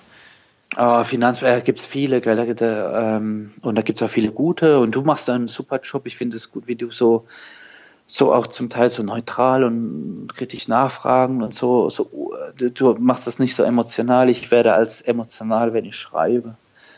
Ähm, Nee, danke. ja. Nee, da gibt's super Sachen. Podcast finde ich eine gute Sache. Ähm, da gibt's ähm, gute Blogger, super Blogger. Und ähm, das wächst natürlich. Ähm, da machen viele, fangen halt auch einen Blog an, werden motiviert durch andere Blogger. Und die verlinken sich, da ist eine kleine Community am Entstehen. Ich finde auch gut, was die kommen direkt, die gibt ja jedes Jahr so einen Preis raus. Finde ich auch gut, dass die das mhm. fördern. Und ähm, ähm, dass es so viele Informationen gibt, ist eine schöne Sache, ist eine Bereicherung. Und da kann jeder im Grunde das finden, was, was er sucht. Und äh, da kann sich jeder spezialisieren. Ja, ist eine schöne Sache, es wächst. Und äh, die Qualität ist wirklich nicht schlecht, also muss ich sagen. Ja, es hat sich enorm was entwickelt in den vergangenen zwei Jahren. Also als ich angefangen habe, gab es halt sehr wenige. Du bist ja schon sehr, sehr lange dabei, aber ansonsten gab es äh, Sendepot, was sehr bekannt war. Es gab den Finanzvisier. Und dann mit einmal kam einer nach dem anderen. Ja, und jetzt sind ganz viele. Mhm. Mhm. Ja, und es wächst auch und ich finde, es ist eine tolle Community, das sage ich auch immer wieder. Und ähm, ich glaube, das ist auch wichtig, wenn man äh, eine gemeinsame Message rüberbringen möchte und ähm, man muss ja nicht äh, jeden toll finden. Ich glaube, jeder findet irgendeinen, der ähnlich tickt, ähnlich denkt und äh, da bleibt man dann. Also deswegen ist es auch ganz gut, wenn ich jetzt zum Beispiel mit dem Finanzvisier was äh, zusammen mache, wie unseren äh, gemeinsamen Podcast. Äh, wir bedienen ja auch komplett unterschiedliche Zielgruppen, aber ich glaube, das passt dann am Ende auch. Ja, ja, das ist super, ja. Ähm, und die, ähm, die Leute können sich dann das suchen, was sie wollen. Und als Podcast ist ja auch so ein riesen Wachstumsthema.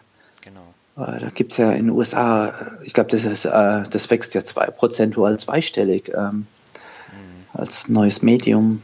Ja, die verdienen ja da auch richtig, richtig Kohle. Also ich glaube, der bekannteste Johnny Dumas ähm, verdient über 500.000 Euro im Monat mit Podcasting. Ja, der, der, Tim Ferriss ist da ziemlich erfolgreich auch, gell? oder? Der macht ja. Mhm. ja. diese vier Stunden, wie hieß sein Buch? Ähm, vier Stunden Woche. Vier Stunden Woche. Mhm. Und dann gibt es auch viele vom NPR, vom National Public Radio, die machen sich selbstständig. Da gibt es ja, die sehen, wie erfolgreich das ist. Und die haben das Handwerkszeug, die haben es gelernt, die wissen mit der Technologie und so. Und die machen sich dann selbstständig, machen so einen, so einen Blog auf und das explodiert dann relativ schnell. Also da gibt es ja wirklich interessante Stories. Ja, aber wie du schon gesagt hast, in Deutschland äh, hinken wir zig Jahre hinterher. Ja, also in Deutschland die Altersvorsorge 20 Jahre veraltet. Und ich äh, finde, aber die Politik, die ist, die, wir haben ja auch viele alte Politiker, die sind nicht so modern, wenn ich mal gucke. So wer da so alles rumkreucht und fleucht. Und das sind halt, die Leute sind in Deutschland auch so sicherheitsorientiert, aber äh, im Grunde, wenn du zu stark mit dieser Sicherheit gehst, dann äh, verlierst du, verzichtest du auf Rendite. Und das wird oft nicht verstanden. Gell? Du kannst ja nicht, wenn ich mit Deutschen spreche, die haben oft so ein riesen Sparbuch und dann haben sie ähm, viele Versicherungen, Kapitallebensversicherungen und fünf Hausratversicherungen und Glasschaden und ähm, drei Bausparverträge. Was haben wir denn noch alles? Was gibt es denn da noch? Ein paar Gold, äh, Goldmünzen. Ähm, ja, das muss auch immer noch mit äh, eingegraben werden im Garten. Ja, und dann ein Safe, da ist dann ein Haufen Cash drin, gell? 3000 Euro Cash in kleinen Scheinen. Und äh, was haben wir denn noch alles? Also ganz, ganz äh, zu extrem sicherheitsorientiert, was ja gar nicht sicher ist, gell? Ja, eben, das kommt noch dazu. Ja. Aber ähm, wir wollen das jetzt nicht vertiefen, sonst sind wir dann wieder in Mark Friedrichsphären. Ähm, und so denken wir ja gar nicht. Nee, also ich bin total optimistisch, was so die Wirtschaft angeht und den ja. Fortschritten. Deswegen ist ja die Börse so gut. Ähm, das wird ja immer mehr entdeckt und ähm, die Produktivität geht nach oben. Und ähm, es gibt immer mehr Roboter und immer mehr Software und so. Und das Leben wird eigentlich angenehmer und besser und wir leben länger. Und deswegen geht auch die Börse immer nach oben und die Bevölkerung nimmt auch zu, die Weltbevölkerung. Und wenn man, wenn man sieht, der Fortschritt jetzt in Indien und China, der Wohlstand nimmt dort so extrem zu. Das heißt, die Leute konsumieren auch. Und deswegen ist er, man muss das optimistisch sehen, das Ganze. Und man muss man kann davon ähm, ja sich selbst etwas herausschneiden von, von diesem Wachstum, in, indem man daran partizipiert am Produktivkapital, indem man sich eben an Firmen beteiligt, die das erfolgreich ihre Produkte, ihre Waschmittel nach China und zu verkaufen und Software und Apple und IBM und weiß der Kuckuck nicht, oder SAP in Deutschland ist ja extrem erfolgreich äh, mit diesen Zukunftstrends.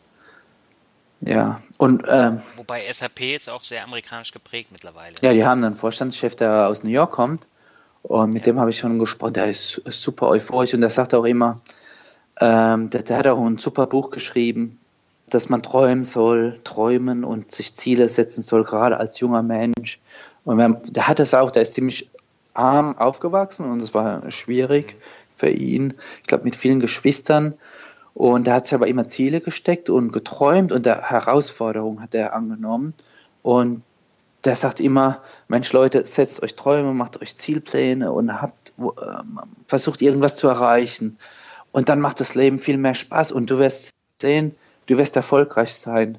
Du wirst mal scheitern, aber irgendwie, das ist diese amerikanische Denken, Wagnisse eingehen, was ausprobieren und nicht immer einfach so träge, so mitschwimmen mit der Masse, sondern äh, versuchen ein bisschen erfolgreicher zu sein wie, wie so die, die anderen, äh, ein bisschen mehr anstrengen, mehr lesen, mehr bilden und gerade ein bisschen mehr Gas geben und da kannst du so viel mehr erreichen.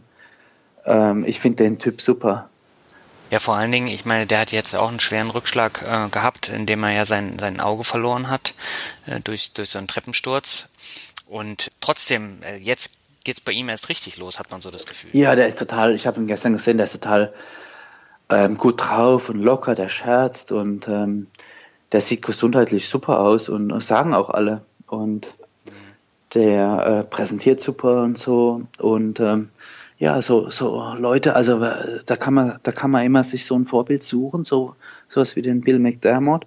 Und wenn man dann so einen hat, ähm, und da redet der Warren Buffett auch immer zu, äh, lest so eine Biografie über so jemanden und dann kannst du nur lernen, ähm, äh, dann kannst du ähm, dich motivieren und für dein Leben vielleicht ein paar Dinge abschauen und so, so kommst du weiter und so macht es halt mehr Spaß, wenn du dir halt so Aufgaben steckst und äh, von so Leuten lernst.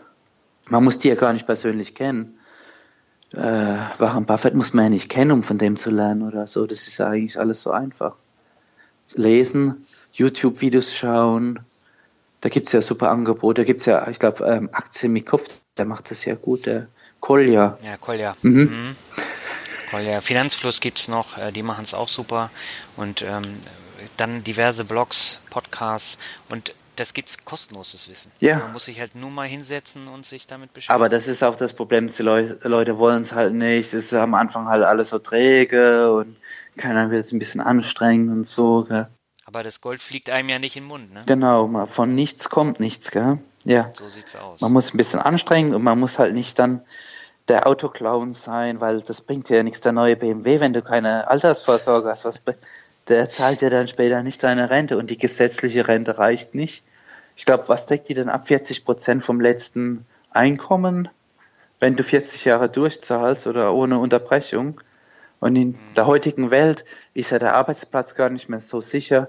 Die Leute spüren ja, dass da irgendwo kommt überall Bewegung rein, der Einzelhandel, da werden immer mehr Jobs gestrichen. Karstadt ist schon vor so vielen Jahren pleite gegangen und ähm, ähm, Einzelhandel, der Journalismus ändert sich, vielleicht äh, ändert sich äh, die Gesundheitsbranche, wer weiß, ob nicht irgendwann der Watson-Computer die Diagnose für einen erstellt. Gell? Es gibt ja jetzt schon diese Roboter bei der Operation und so beim Chirurgen. Und ich glaube, es gehen viele Arbeitsplätze auch in der Produktion verloren. Ich glaube, der, der, Donald Trump spricht ja da ständig drüber. Das, das wird schwierig eigentlich. Insofern hat man da nochmal eine doppelte Motivation, ein bisschen was zu tun, weil man nicht weiß, wie die Jobsituation in 20, 30 Jahren aussieht. Gell? Aber wo Türen zugehen, gehen auch irgendwo welche wieder auf. Ne? Richtig, richtig. Gibt es ja immer neue Chancen. Ähm, aber trotzdem lohnt es sich immer ein bisschen vorsichtiger zu sein, konservativ an Dinge ranzugehen und nicht äh, alles äh, auszugeben am Monatsende, was viele machen. Die Masse der Konsumenten lebt von der Hand in den Mund. Das ist leider so und das äh, ja, ist eigentlich bescheuert. Ja. Tim, dann würde ich sagen, kommen wir zum Word Shuffle. Okay. Das heißt, ich nenne dir ein paar Begriffe und du sagst einfach, was dir dazu einfällt. Kann kurz sein, kann ein bisschen länger sein. Und beginnen möchte ich mit einem Begriff, äh, den du auch schon ein paar Mal erwähnt hast, nämlich Immobilien. Ja, also ich habe äh, zwei Immobilien. Äh, Immobilien ist gut, das ist so eine Art Zwangssparen, wenn man sowas kauft und nimmt eine Hypothek auf ne, und äh, hat äh, nach Möglichkeit ein hohes Eigenkapital kann man machen, aber Studien zeigen, dass Aktien eigentlich äh, besser sind, äh, prozentual von der Rendite. Aber wer eine Immobilie mag, aber ich finde auch, man sollte bodenständig bleiben. Was, was braucht man eine Villa? Also, oder was braucht man, was braucht ein Ehepaar? Vier Schlafzimmer wenn sie keine Kinder haben, braucht man nicht. Ja. Okay, dann kommen wir zum nächsten. Neider. Neider. Ja, wenn man erfolgreich ist, hat man ein paar Neider. Mhm. Die bekommst du auch mit. Ja, es gibt da immer so ein paar, so auf Facebook oder so, überall, wo man kommentieren kann, hast du dann auch so also Permakritiker, die stehen auf und meckern halt nur. Das sind so, äh, die, die, die sind selbst unzufrieden oder, oder mit irgendwas und dann wollen, suchen die halt immer, versuchen dich zu kritisieren. Ich glaube, deswegen sind ja so neue Formate im Internet, sowas wie Snapchat erfolgreicher, weil da kannst du die ja nicht kommentieren und nicht kritisieren. Da bist du die, die nervenden Meckerer, bist du da los eigentlich, gell? Mhm. Aber das ist auch sehr interessant. Es gibt ja zum Beispiel hier in, in Deutschland Studien, äh, die besagen, dass viele Leute ohne einen gewissen Bildungsgrad bei Facebook äh, und Co. stark vertreten sind und dadurch diese, diese Trolle dann auch immer zustande kommen. Während man in anderen Ländern, wie zum Beispiel in der Schweiz, ist es genau umgekehrt. Da sind die Intelligenten in den sozialen Medien. Ah, okay, okay. Mhm. Ja, das ist so ein bisschen nach, das nervt als ein bisschen, wenn du dann halt immer die gleichen hast, gell? Und ich krieg dann einen Kommentar, weißt du was, ich nehme, ich lösche keinen einzigen, ich lasse die alle rein. Und dann sollen sie halt meckern, aber es nervt, weil ich weiß genau, das ist der gleiche. Und manchmal haben noch einige, die haben dann so verschiedene Alias-Namen und immer das Gleiche dann als Kritik? Ja. Weil, guck mal, ich setze mich dahin, mache mir die Arbeit und was, was soll, was wollen die dann halt immer? Ähm, Kritik ist ja okay und manchmal haben sie ja auch recht, aber dann immer der gleiche und so mit den verschiedenen Namen ist schon ein bisschen blöd, oder? Ja. Aber die äh, kannst du halt nicht ausschalten. Also letztendlich ähm, muss man darauf dann auch hoffen, dass die Community den dann rausdrängt. Und äh, so, solche Leute hat man selbst im Wertpapierforum. Ja, also was ich dann, also wie, wie man sowas unterdrücken kann, wenn man dann gleich zurückkommentiert. Also wenn, wenn ich jetzt zum Beispiel was poste und wenn ich dann dort bin und dann sehe, komme die, die äh, kämen jetzt gleich die Kommentare rein und wenn ich dann sofort antworte und dann lassen die nach, wenn du dann gleich Kontra gibst. Aber wegen der Zeitverschiebung ist so, ich schreibe als abends und dann setze ich das rein, dann ist in Deutschland morgens, also wegen der Zeitverschiebung und dann lege ich mich hin und dann ähm, wache ich dann am nächsten Tag auf, so um sieben oder was, und dann sind dann 20 Kommentare. Und die ersten drei dann total negativ. Und dann kann sich das so dynamisch entfalten. Eigentlich müsste man gleich einschreiten. Wenn er Kontra gibt, hören sie auf und dann kommen mehr die positiven. Ja. Ja. Aber gut, äh, die sind in der Minderheit und äh, letztendlich ähm, irgendwann geben sie dann auf. Ja, na, die sind hartnäckig. Die kommen dann beim nächsten Beitrag wieder. Okay. Ja. Nee, äh, solche habe ich jetzt bisher noch nicht, aber ähm, wer weiß, die kommen bestimmt auch irgendwann. Okay. kommen wir zum nächsten Begriff, aktiv versus passiv. Ja, beides ist okay. Ich glaube, für die meisten Menschen ist das passiv investieren schon besser. Das heißt, so ein, äh, so ein ETF oder ein Indexfondsprodukt halt kaufen, so sowas, was in S&P 500 zum Beispiel nachbildet, in den USA die 500 größten Konzerne. Zum Teil sind es ja auch die weltweit größten also Weltmarktführer, und dann einfach so, ein, so einen Aktienkorb kaufen und vergessen und immer aufstocken, ist, glaube ich, für, den, für die meisten äh, schon sinn, sinnvoller, als einzelne Aktien aktiv auszuwählen, weil, weil man da emotional gefangen ist oder irgendwie beeinflusst wird und euphorisch und so. Ja, ich glaube, für die, für die meisten ist besser eben so ein ETF passiv. Mhm. mhm. Der nächste Begriff, ähm, den frage ich jedes Mal, ist Rockmusik. Rockmusik? Oh, Musik, ähm, hm, äh, ich höre da eigentlich alles mögliche. Ich mag äh, so ähm, Rolling Stones und so Sachen. Das ist ja auch Rockmusik. Ja, oder äh, ja, das hat ja eigentlich nie irgendwie so eingebüßt. Die haben ja super Songs gemacht, die kann man heute noch hören und die, sind, die klingen super gut. Mhm. Ähm, Hörst du denn regelmäßig Musik? Ich höre als mal so auf YouTube so ein, zwei, drei Songs, aber das war es dann auch. Jetzt nicht so viel. Ich schaue gern Dokumentationen. Doku ja, Dokumentation ziehe ich mir als rein. Ähm, und so, so, ähm, aber so rein Musik nicht so arg viel. Hm. Bist du denn kein Serienjunkie? Se nee, gar nicht. Überhaupt nicht. Ich kann damit gar nichts anfangen. Zum Teil verstehe ich. Guckst du gar keine Serie? Nee, da gibt's ja, ah, die Amis, die gucken, da gibt's ja viele, die gucken immer wieder das Gleiche und die, die können dann auch die gleiche, sehr exakt das gleiche Ding dann drei, vier Mal gucken. Nee, danke. Nee, ich kann, kann mich dafür nicht begeistern. Und dann ist ja oft die, die Werbeunterbrechung ist ja so häufig in den USA und so, wenn du Kabelfernsehen schaust. Aber Netflix ist doch da auch riesengroß verbreitet. Ja, mit den Serien, ja, gucke ich mir gar nicht an. Nee, danke. Da habe ich nie irgendwie was entdeckt, was mich jetzt begeistern würde. Nicht mal House of Cards. Äh, da habe ich mal kurz reingeschaut. Nee, danke. Aber das war ziemlich erfolgreich, gell? Und ich bin ja auch ja. äh, Netflix-Aktionär, insofern sollen das alle anschauen. okay. Der nächste Begriff ist Robo-Advisor. Robo-Advisor, ja. Eigentlich ist das eine gute Sache. Ich ähm, habe diesen John Stein hier schon ein paar Mal gesehen und erlebt. Äh, der, also was der erzählt, das macht alles Sinn. Der hat die Firma Betterment gegründet. Mhm. Und da gibt es ja in Deutschland auch sehr erfolgreiche Start-ups, die da unterwegs sind. Die, das Konzept ist gut, dass man einfach das ähm, eingibt, wie alt man ist und was für Ziele man hat. Und äh, dann stellt dieser Roboter dann das Portfolio zusammen und man braucht sich gar nicht Gedanken machen, wie jetzt die Börse läuft, sondern das System stellt das automatisch ein und äh, ist sinnvoll. Man muss da aber auch auf die Gebühren achten. Manche sind da trotzdem ein bisschen teuer. Ja. Ähm, und man muss sich die Frage stellen, brauche ich überhaupt, wenn ich 20 oder 30 bin, brauche ich überhaupt Staatsanleihen oder Anleihen? Kann ich nicht 100% in Aktien gehen? Ähm, und kann ich mir da nicht den ganzen Robo-Advisor sparen? Mhm. Äh, ja, muss jeder selbst wissen. Es ist ein gutes Werkzeug, aber es ist nicht, nicht jedermann braucht es. Mhm. Mhm. Okay, dann kommen wir zum nächsten, Fast Food. Fast Food. Ähm, ja, heute habe ich einen äh, Freund getroffen bei Chipotle Mexican Grill. Das ist so ein bisschen gesünder. Die machen so Burritos, so mexikanische äh, äh, Fladenbrote gefüllt mit so Reis und Bohnen und äh, Paprika und Zwiebeln geröstet. Fastfood esse ich manchmal, aber eher nicht. Äh, ist ungesund.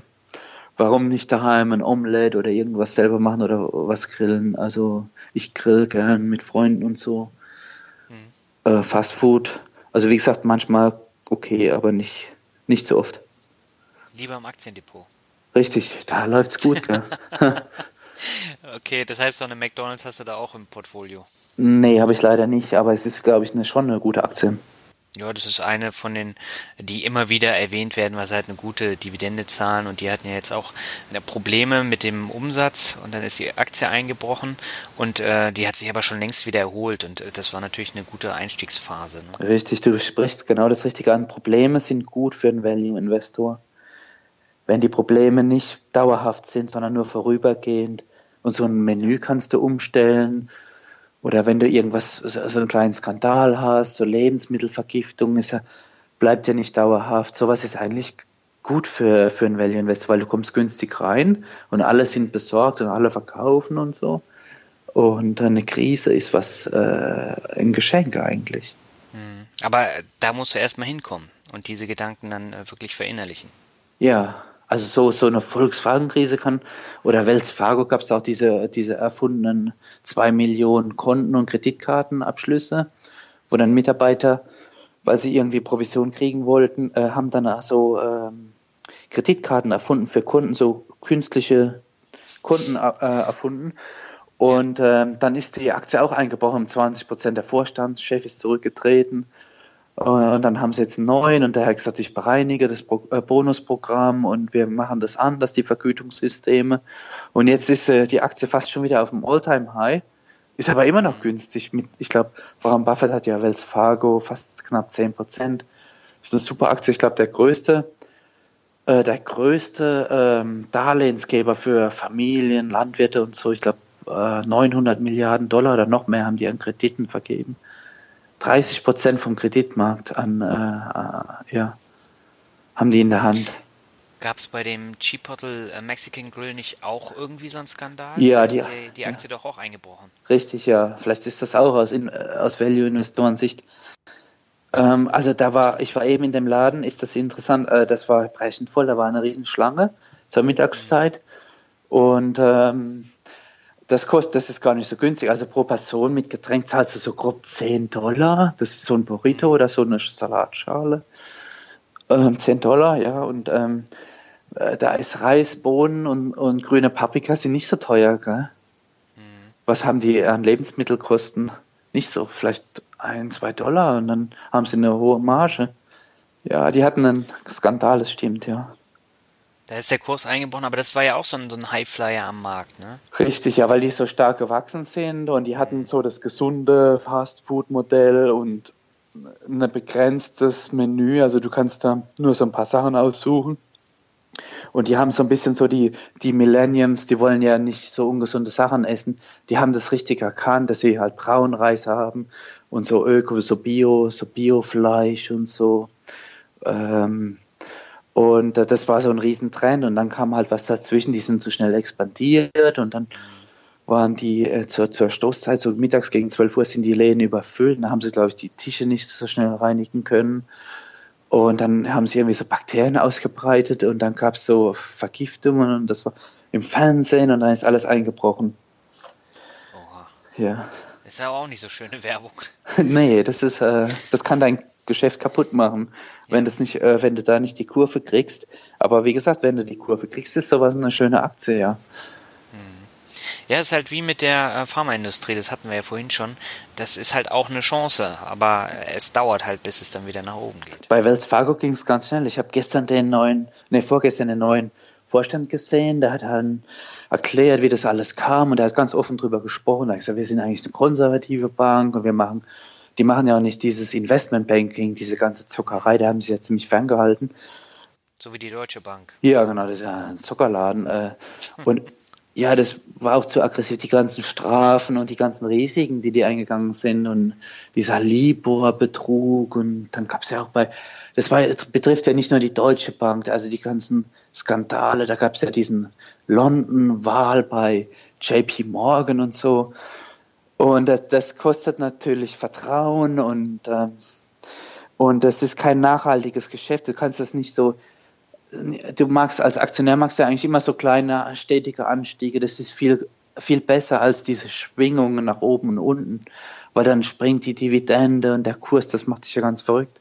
Also ich finde am besten diese ganz langweiligen Aktien, wo du konservatives Management hast, die nicht so zocken und, und nicht so Risiken eingehen und nicht die ganze Bank an die Wand fahren. Das, bringt ja ja gar nichts. Dieses Kurzfristdenken oder von Vorständen, das ist ein großes Problem. Ja, aber das ist ja bei den Anlegern auch ein Problem auf der anderen Seite, ne? Bei den Anlegern, ja, da gibt es viele, die kurzfristig denken, leider, aber ja, ähm, ja ich glaube, ähm, ja, das glaube ich mehr auch jüngere Leute, so ein bisschen Naivität spielt auch mit rein. Aber ich glaube, das gehört auch irgendwie mit dazu und irgendwann ähm, lernt man dann halt da auch dazu. Genau. Aber man kann auch so. Ja, man kann aber jemand, der jünger ist, dem kann man nur raten, mach das langweilig und sei vorsichtig und über, übertreib nicht mit dem Trading, behalte lieber eine Aktie mal zehn Jahre. Äh, die konservativ ist, da hast du mehr davon, als da immer rein und raus zu hüpfen. Hm, okay, ich habe noch zwei Begriffe ja? für dich. Okay. Der nächste ist Glück.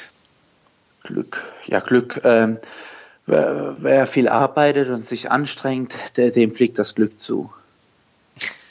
Punkt. Okay, Punkt. Das ist ja eine Aussage. Passt perfekt. Okay. Und der letzte ist Heimat. Heimat. Heimat ist was Schönes. Ähm, Mannheim ist der Nabel der Welt für mich. Also kommst du direkt aus Monnem? Ja. Okay, dann hast du ja auch fast einen direkten Bezug zur SAP. Ja, genau. Deswegen habe ich, ich habe auch viele Aktien aus der Gegend gekauft, ja, aber da biased, ähm, war ich beeinflusst, ähm, ähm, hat Vor- und Nachteile, aber ich glaube, die Aktie ist super. Also die haben jetzt wieder ein neues Allzeithoch erreicht und sind total gut am Laufen. Ähm, wen meinst du jetzt genau? SAP, SAP ist gut am Laufen, ja. Weil BSF kommt ja auch aus der Ecke. Ist auch super, ist ein super Laden, habe ich auch schon gesehen. Du hast, wenn du in New York bist, hast du total den Vorteil, du kann, die kommen alle hierher, weil das ist der Finanzplatz Nummer eins und dann präsentieren die und dann habe ich auch schon mit dem äh, Finanzchef gesprochen und die haben so eine Tour angeboten. Die haben in der Nähe von New York, äh, von Manhattan, haben die, äh, ich glaube, das war früher eine Filiale von Siba Geigi oder was. Ähm, und die ähm, haben da so ein Labor und da forschen die mit Vitaminen und wie man so äh, Oetker-Backmischungen macht und wie die Schlagsahne besser wird und wie das Fischöl, da gibt es so Tabletten Omega-3, ja. was die alles machen, gell? also das war total spannend. Und mit Bakterien und, und, und uh, mit Pilzen, was, also die haben da ein Riesenlabor, das war, also wenn man da mal dann durchlaufen kann und so Produkte sieht, die da entstehen, dann ist man noch mehr begeistert als Aktionär. Hast du da eigentlich mal eine Werksführung gemacht bei BSF? Äh, in Ludwigshafen leider nein. Nein, noch nicht. Ja, aber das muss auch, das ist ja eine, Stadt, also das ist ja riesig. Ja, riesig. Ja. Und überall die Leitungen und Pipelines und mhm. Ja, das Spannende ist ja, BSF macht ja die Hauptversammlung immer im Rosengarten in Mannheim. Ja. Und ich habe da um die äh, Ecke jahrelang gearbeitet. Ja, und, wo, äh, mh, wo hast du gearbeitet? Ja, direkt am Wasserturm bei einer ähm, PR-Agentur, die mhm. für SAP Marketing und Kommunikation gemacht hat. Das heißt, ich habe äh, jahrelang auch für SAP eben Kommunikationskonzepte entworfen, Marketingstrategien und ähm, sehr, sehr spannend. Und BSF hatte im Mai dann immer diese, diese Versammlung um die Ecke und in der Mittagspause habe ich das dann immer gesehen und da kamen dann die drei oder vier Busse. Die haben dann da hunderte von Menschen aufgesammelt, dann die Werksführung und dann sind, sind sie wieder zurück nach Mannheim. Und ähm, leider bin ich da nicht äh, hingekommen. Ja, also das kannst du aber. ich nicht mehr da. Ah, obwohl ich Aktionär bin. Ah, da kannst du aber trotzdem mal vielleicht so, eine, so einen Ausflug machen, ein paar Tage nach Mannheim. Und in die alte Heimat. In die alte Heimat. Da kannst du auch ein paar Podcasts organisieren, oder? Mit Sicherheit. Ja. ja. Muss ich mal gucken. Also Mannheim ist immer eine Reise wert. Ich habe mich da auch echt äh, wohlgefühlt. Ja, das Schloss ist auch super. Das ist, äh, ich glaube, eines der größten Schlösser in einem Stück. Ähm, und wie die Stadt so sortiert ist mit diesen Quadraten, ist total super, diese alte Stadt. Äh, ja, ich bin da gerne. Es ist äh, ganz äh, kultig. Willst du denn auch später mal wieder zurück oder bist du jetzt so sehr New York fixiert? Momentan New York fixiert. Vielleicht äh, kommt irgendwann Europa, keine Ahnung. Das lässt du auf dich zukommen. Ja, genau. Ich, ich glaube, ich bin jetzt erstmal verwurzelt äh, in, in New York und ähm, äh, es ist eine super Stadt, hat auch Nachteile, aber ähm, ich möchte erstmal hier bleiben. Okay, das war doch ein schönes Schlusswort und ich muss echt sagen, ich glaube, du bist durchaus ein Vorbild für viele und äh, das wird man dann eben auch merken, wenn man deine, äh, deine Aussagen dann nochmal rekapituliert. Und äh, ich finde es sehr, sehr hörenswert, was du zu erzählen hast. Und äh, wir haben jetzt schon wieder den längsten Podcast, die längste Podcast-Episode ever beim Finanzrocker ähm, Podcast. Und äh, ich glaube, das ist absolut hörenswert geworden. Deswegen hab vielen Dank, Tim. Okay, danke, Daniel. Mach's gut, gell? Tschüss. Ciao. Ja, das war das Interview mit Tim, das etwas länger geworden ist, wieder einmal. Ich hoffe, es hat dir gefallen und wenn es dir gefallen hat, freue ich mich über eine Bewertung bei iTunes von dir. Denn nur so habe ich die Möglichkeit, immer sichtbar zu bleiben, weil iTunes nach wie vor noch das Maß aller Dinge ist, was das Thema Sichtbarkeit äh, von Podcasts angeht. Und die Bewertungen, die helfen dann einfach dabei, weiter nach vorn zu kommen. Ich habe zwei Bewertungen dieses Mal für dich, nämlich die erste von Wiki3. Er schreibt Bereicherung, ganz toller Podcast, sehr gut gesprochen und sehr angenehm zu hören. Inhaltlich eine Bereicherung. Weiter so. Ja, Wiki3, erstmal herzlichen Dank auch für die Bewertung und es freut mich, dass dir der Podcast so gefällt.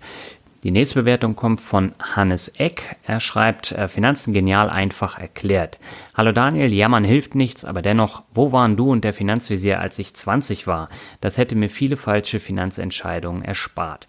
Mach bitte weiter und keep on headbanning. Ja, Hannes, vielen Dank für die Bewertung.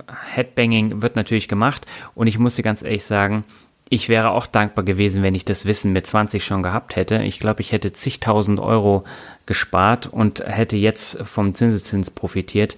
Aber leider Gottes war ich mit 20 halt auch noch nicht so weit. Und ich glaube, das entwickelt sich dann einfach. So, herzlichen Dank fürs Zuhören. Ich freue mich auf das nächste Interview. Das gibt auch nochmal eine Menge her. Es hat ein komplett anderes Thema als ähm, die Folge jetzt mit Tim. Aber nichtsdestotrotz ist auch ein super Interview geworden. Und äh, ich wünsche dir bis dahin alles Gute und mach es gut. Ciao.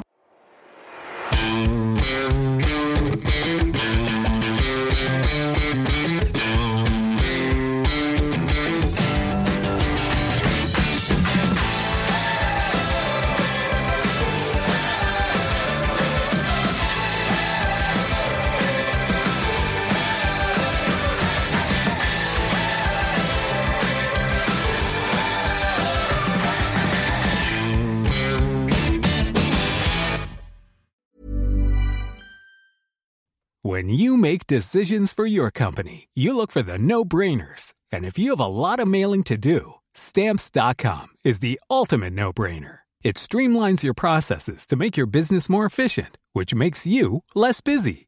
Mail checks, invoices, legal documents, and everything you need to keep your business running with stamps.com. Seamlessly connect with every major marketplace and shopping cart.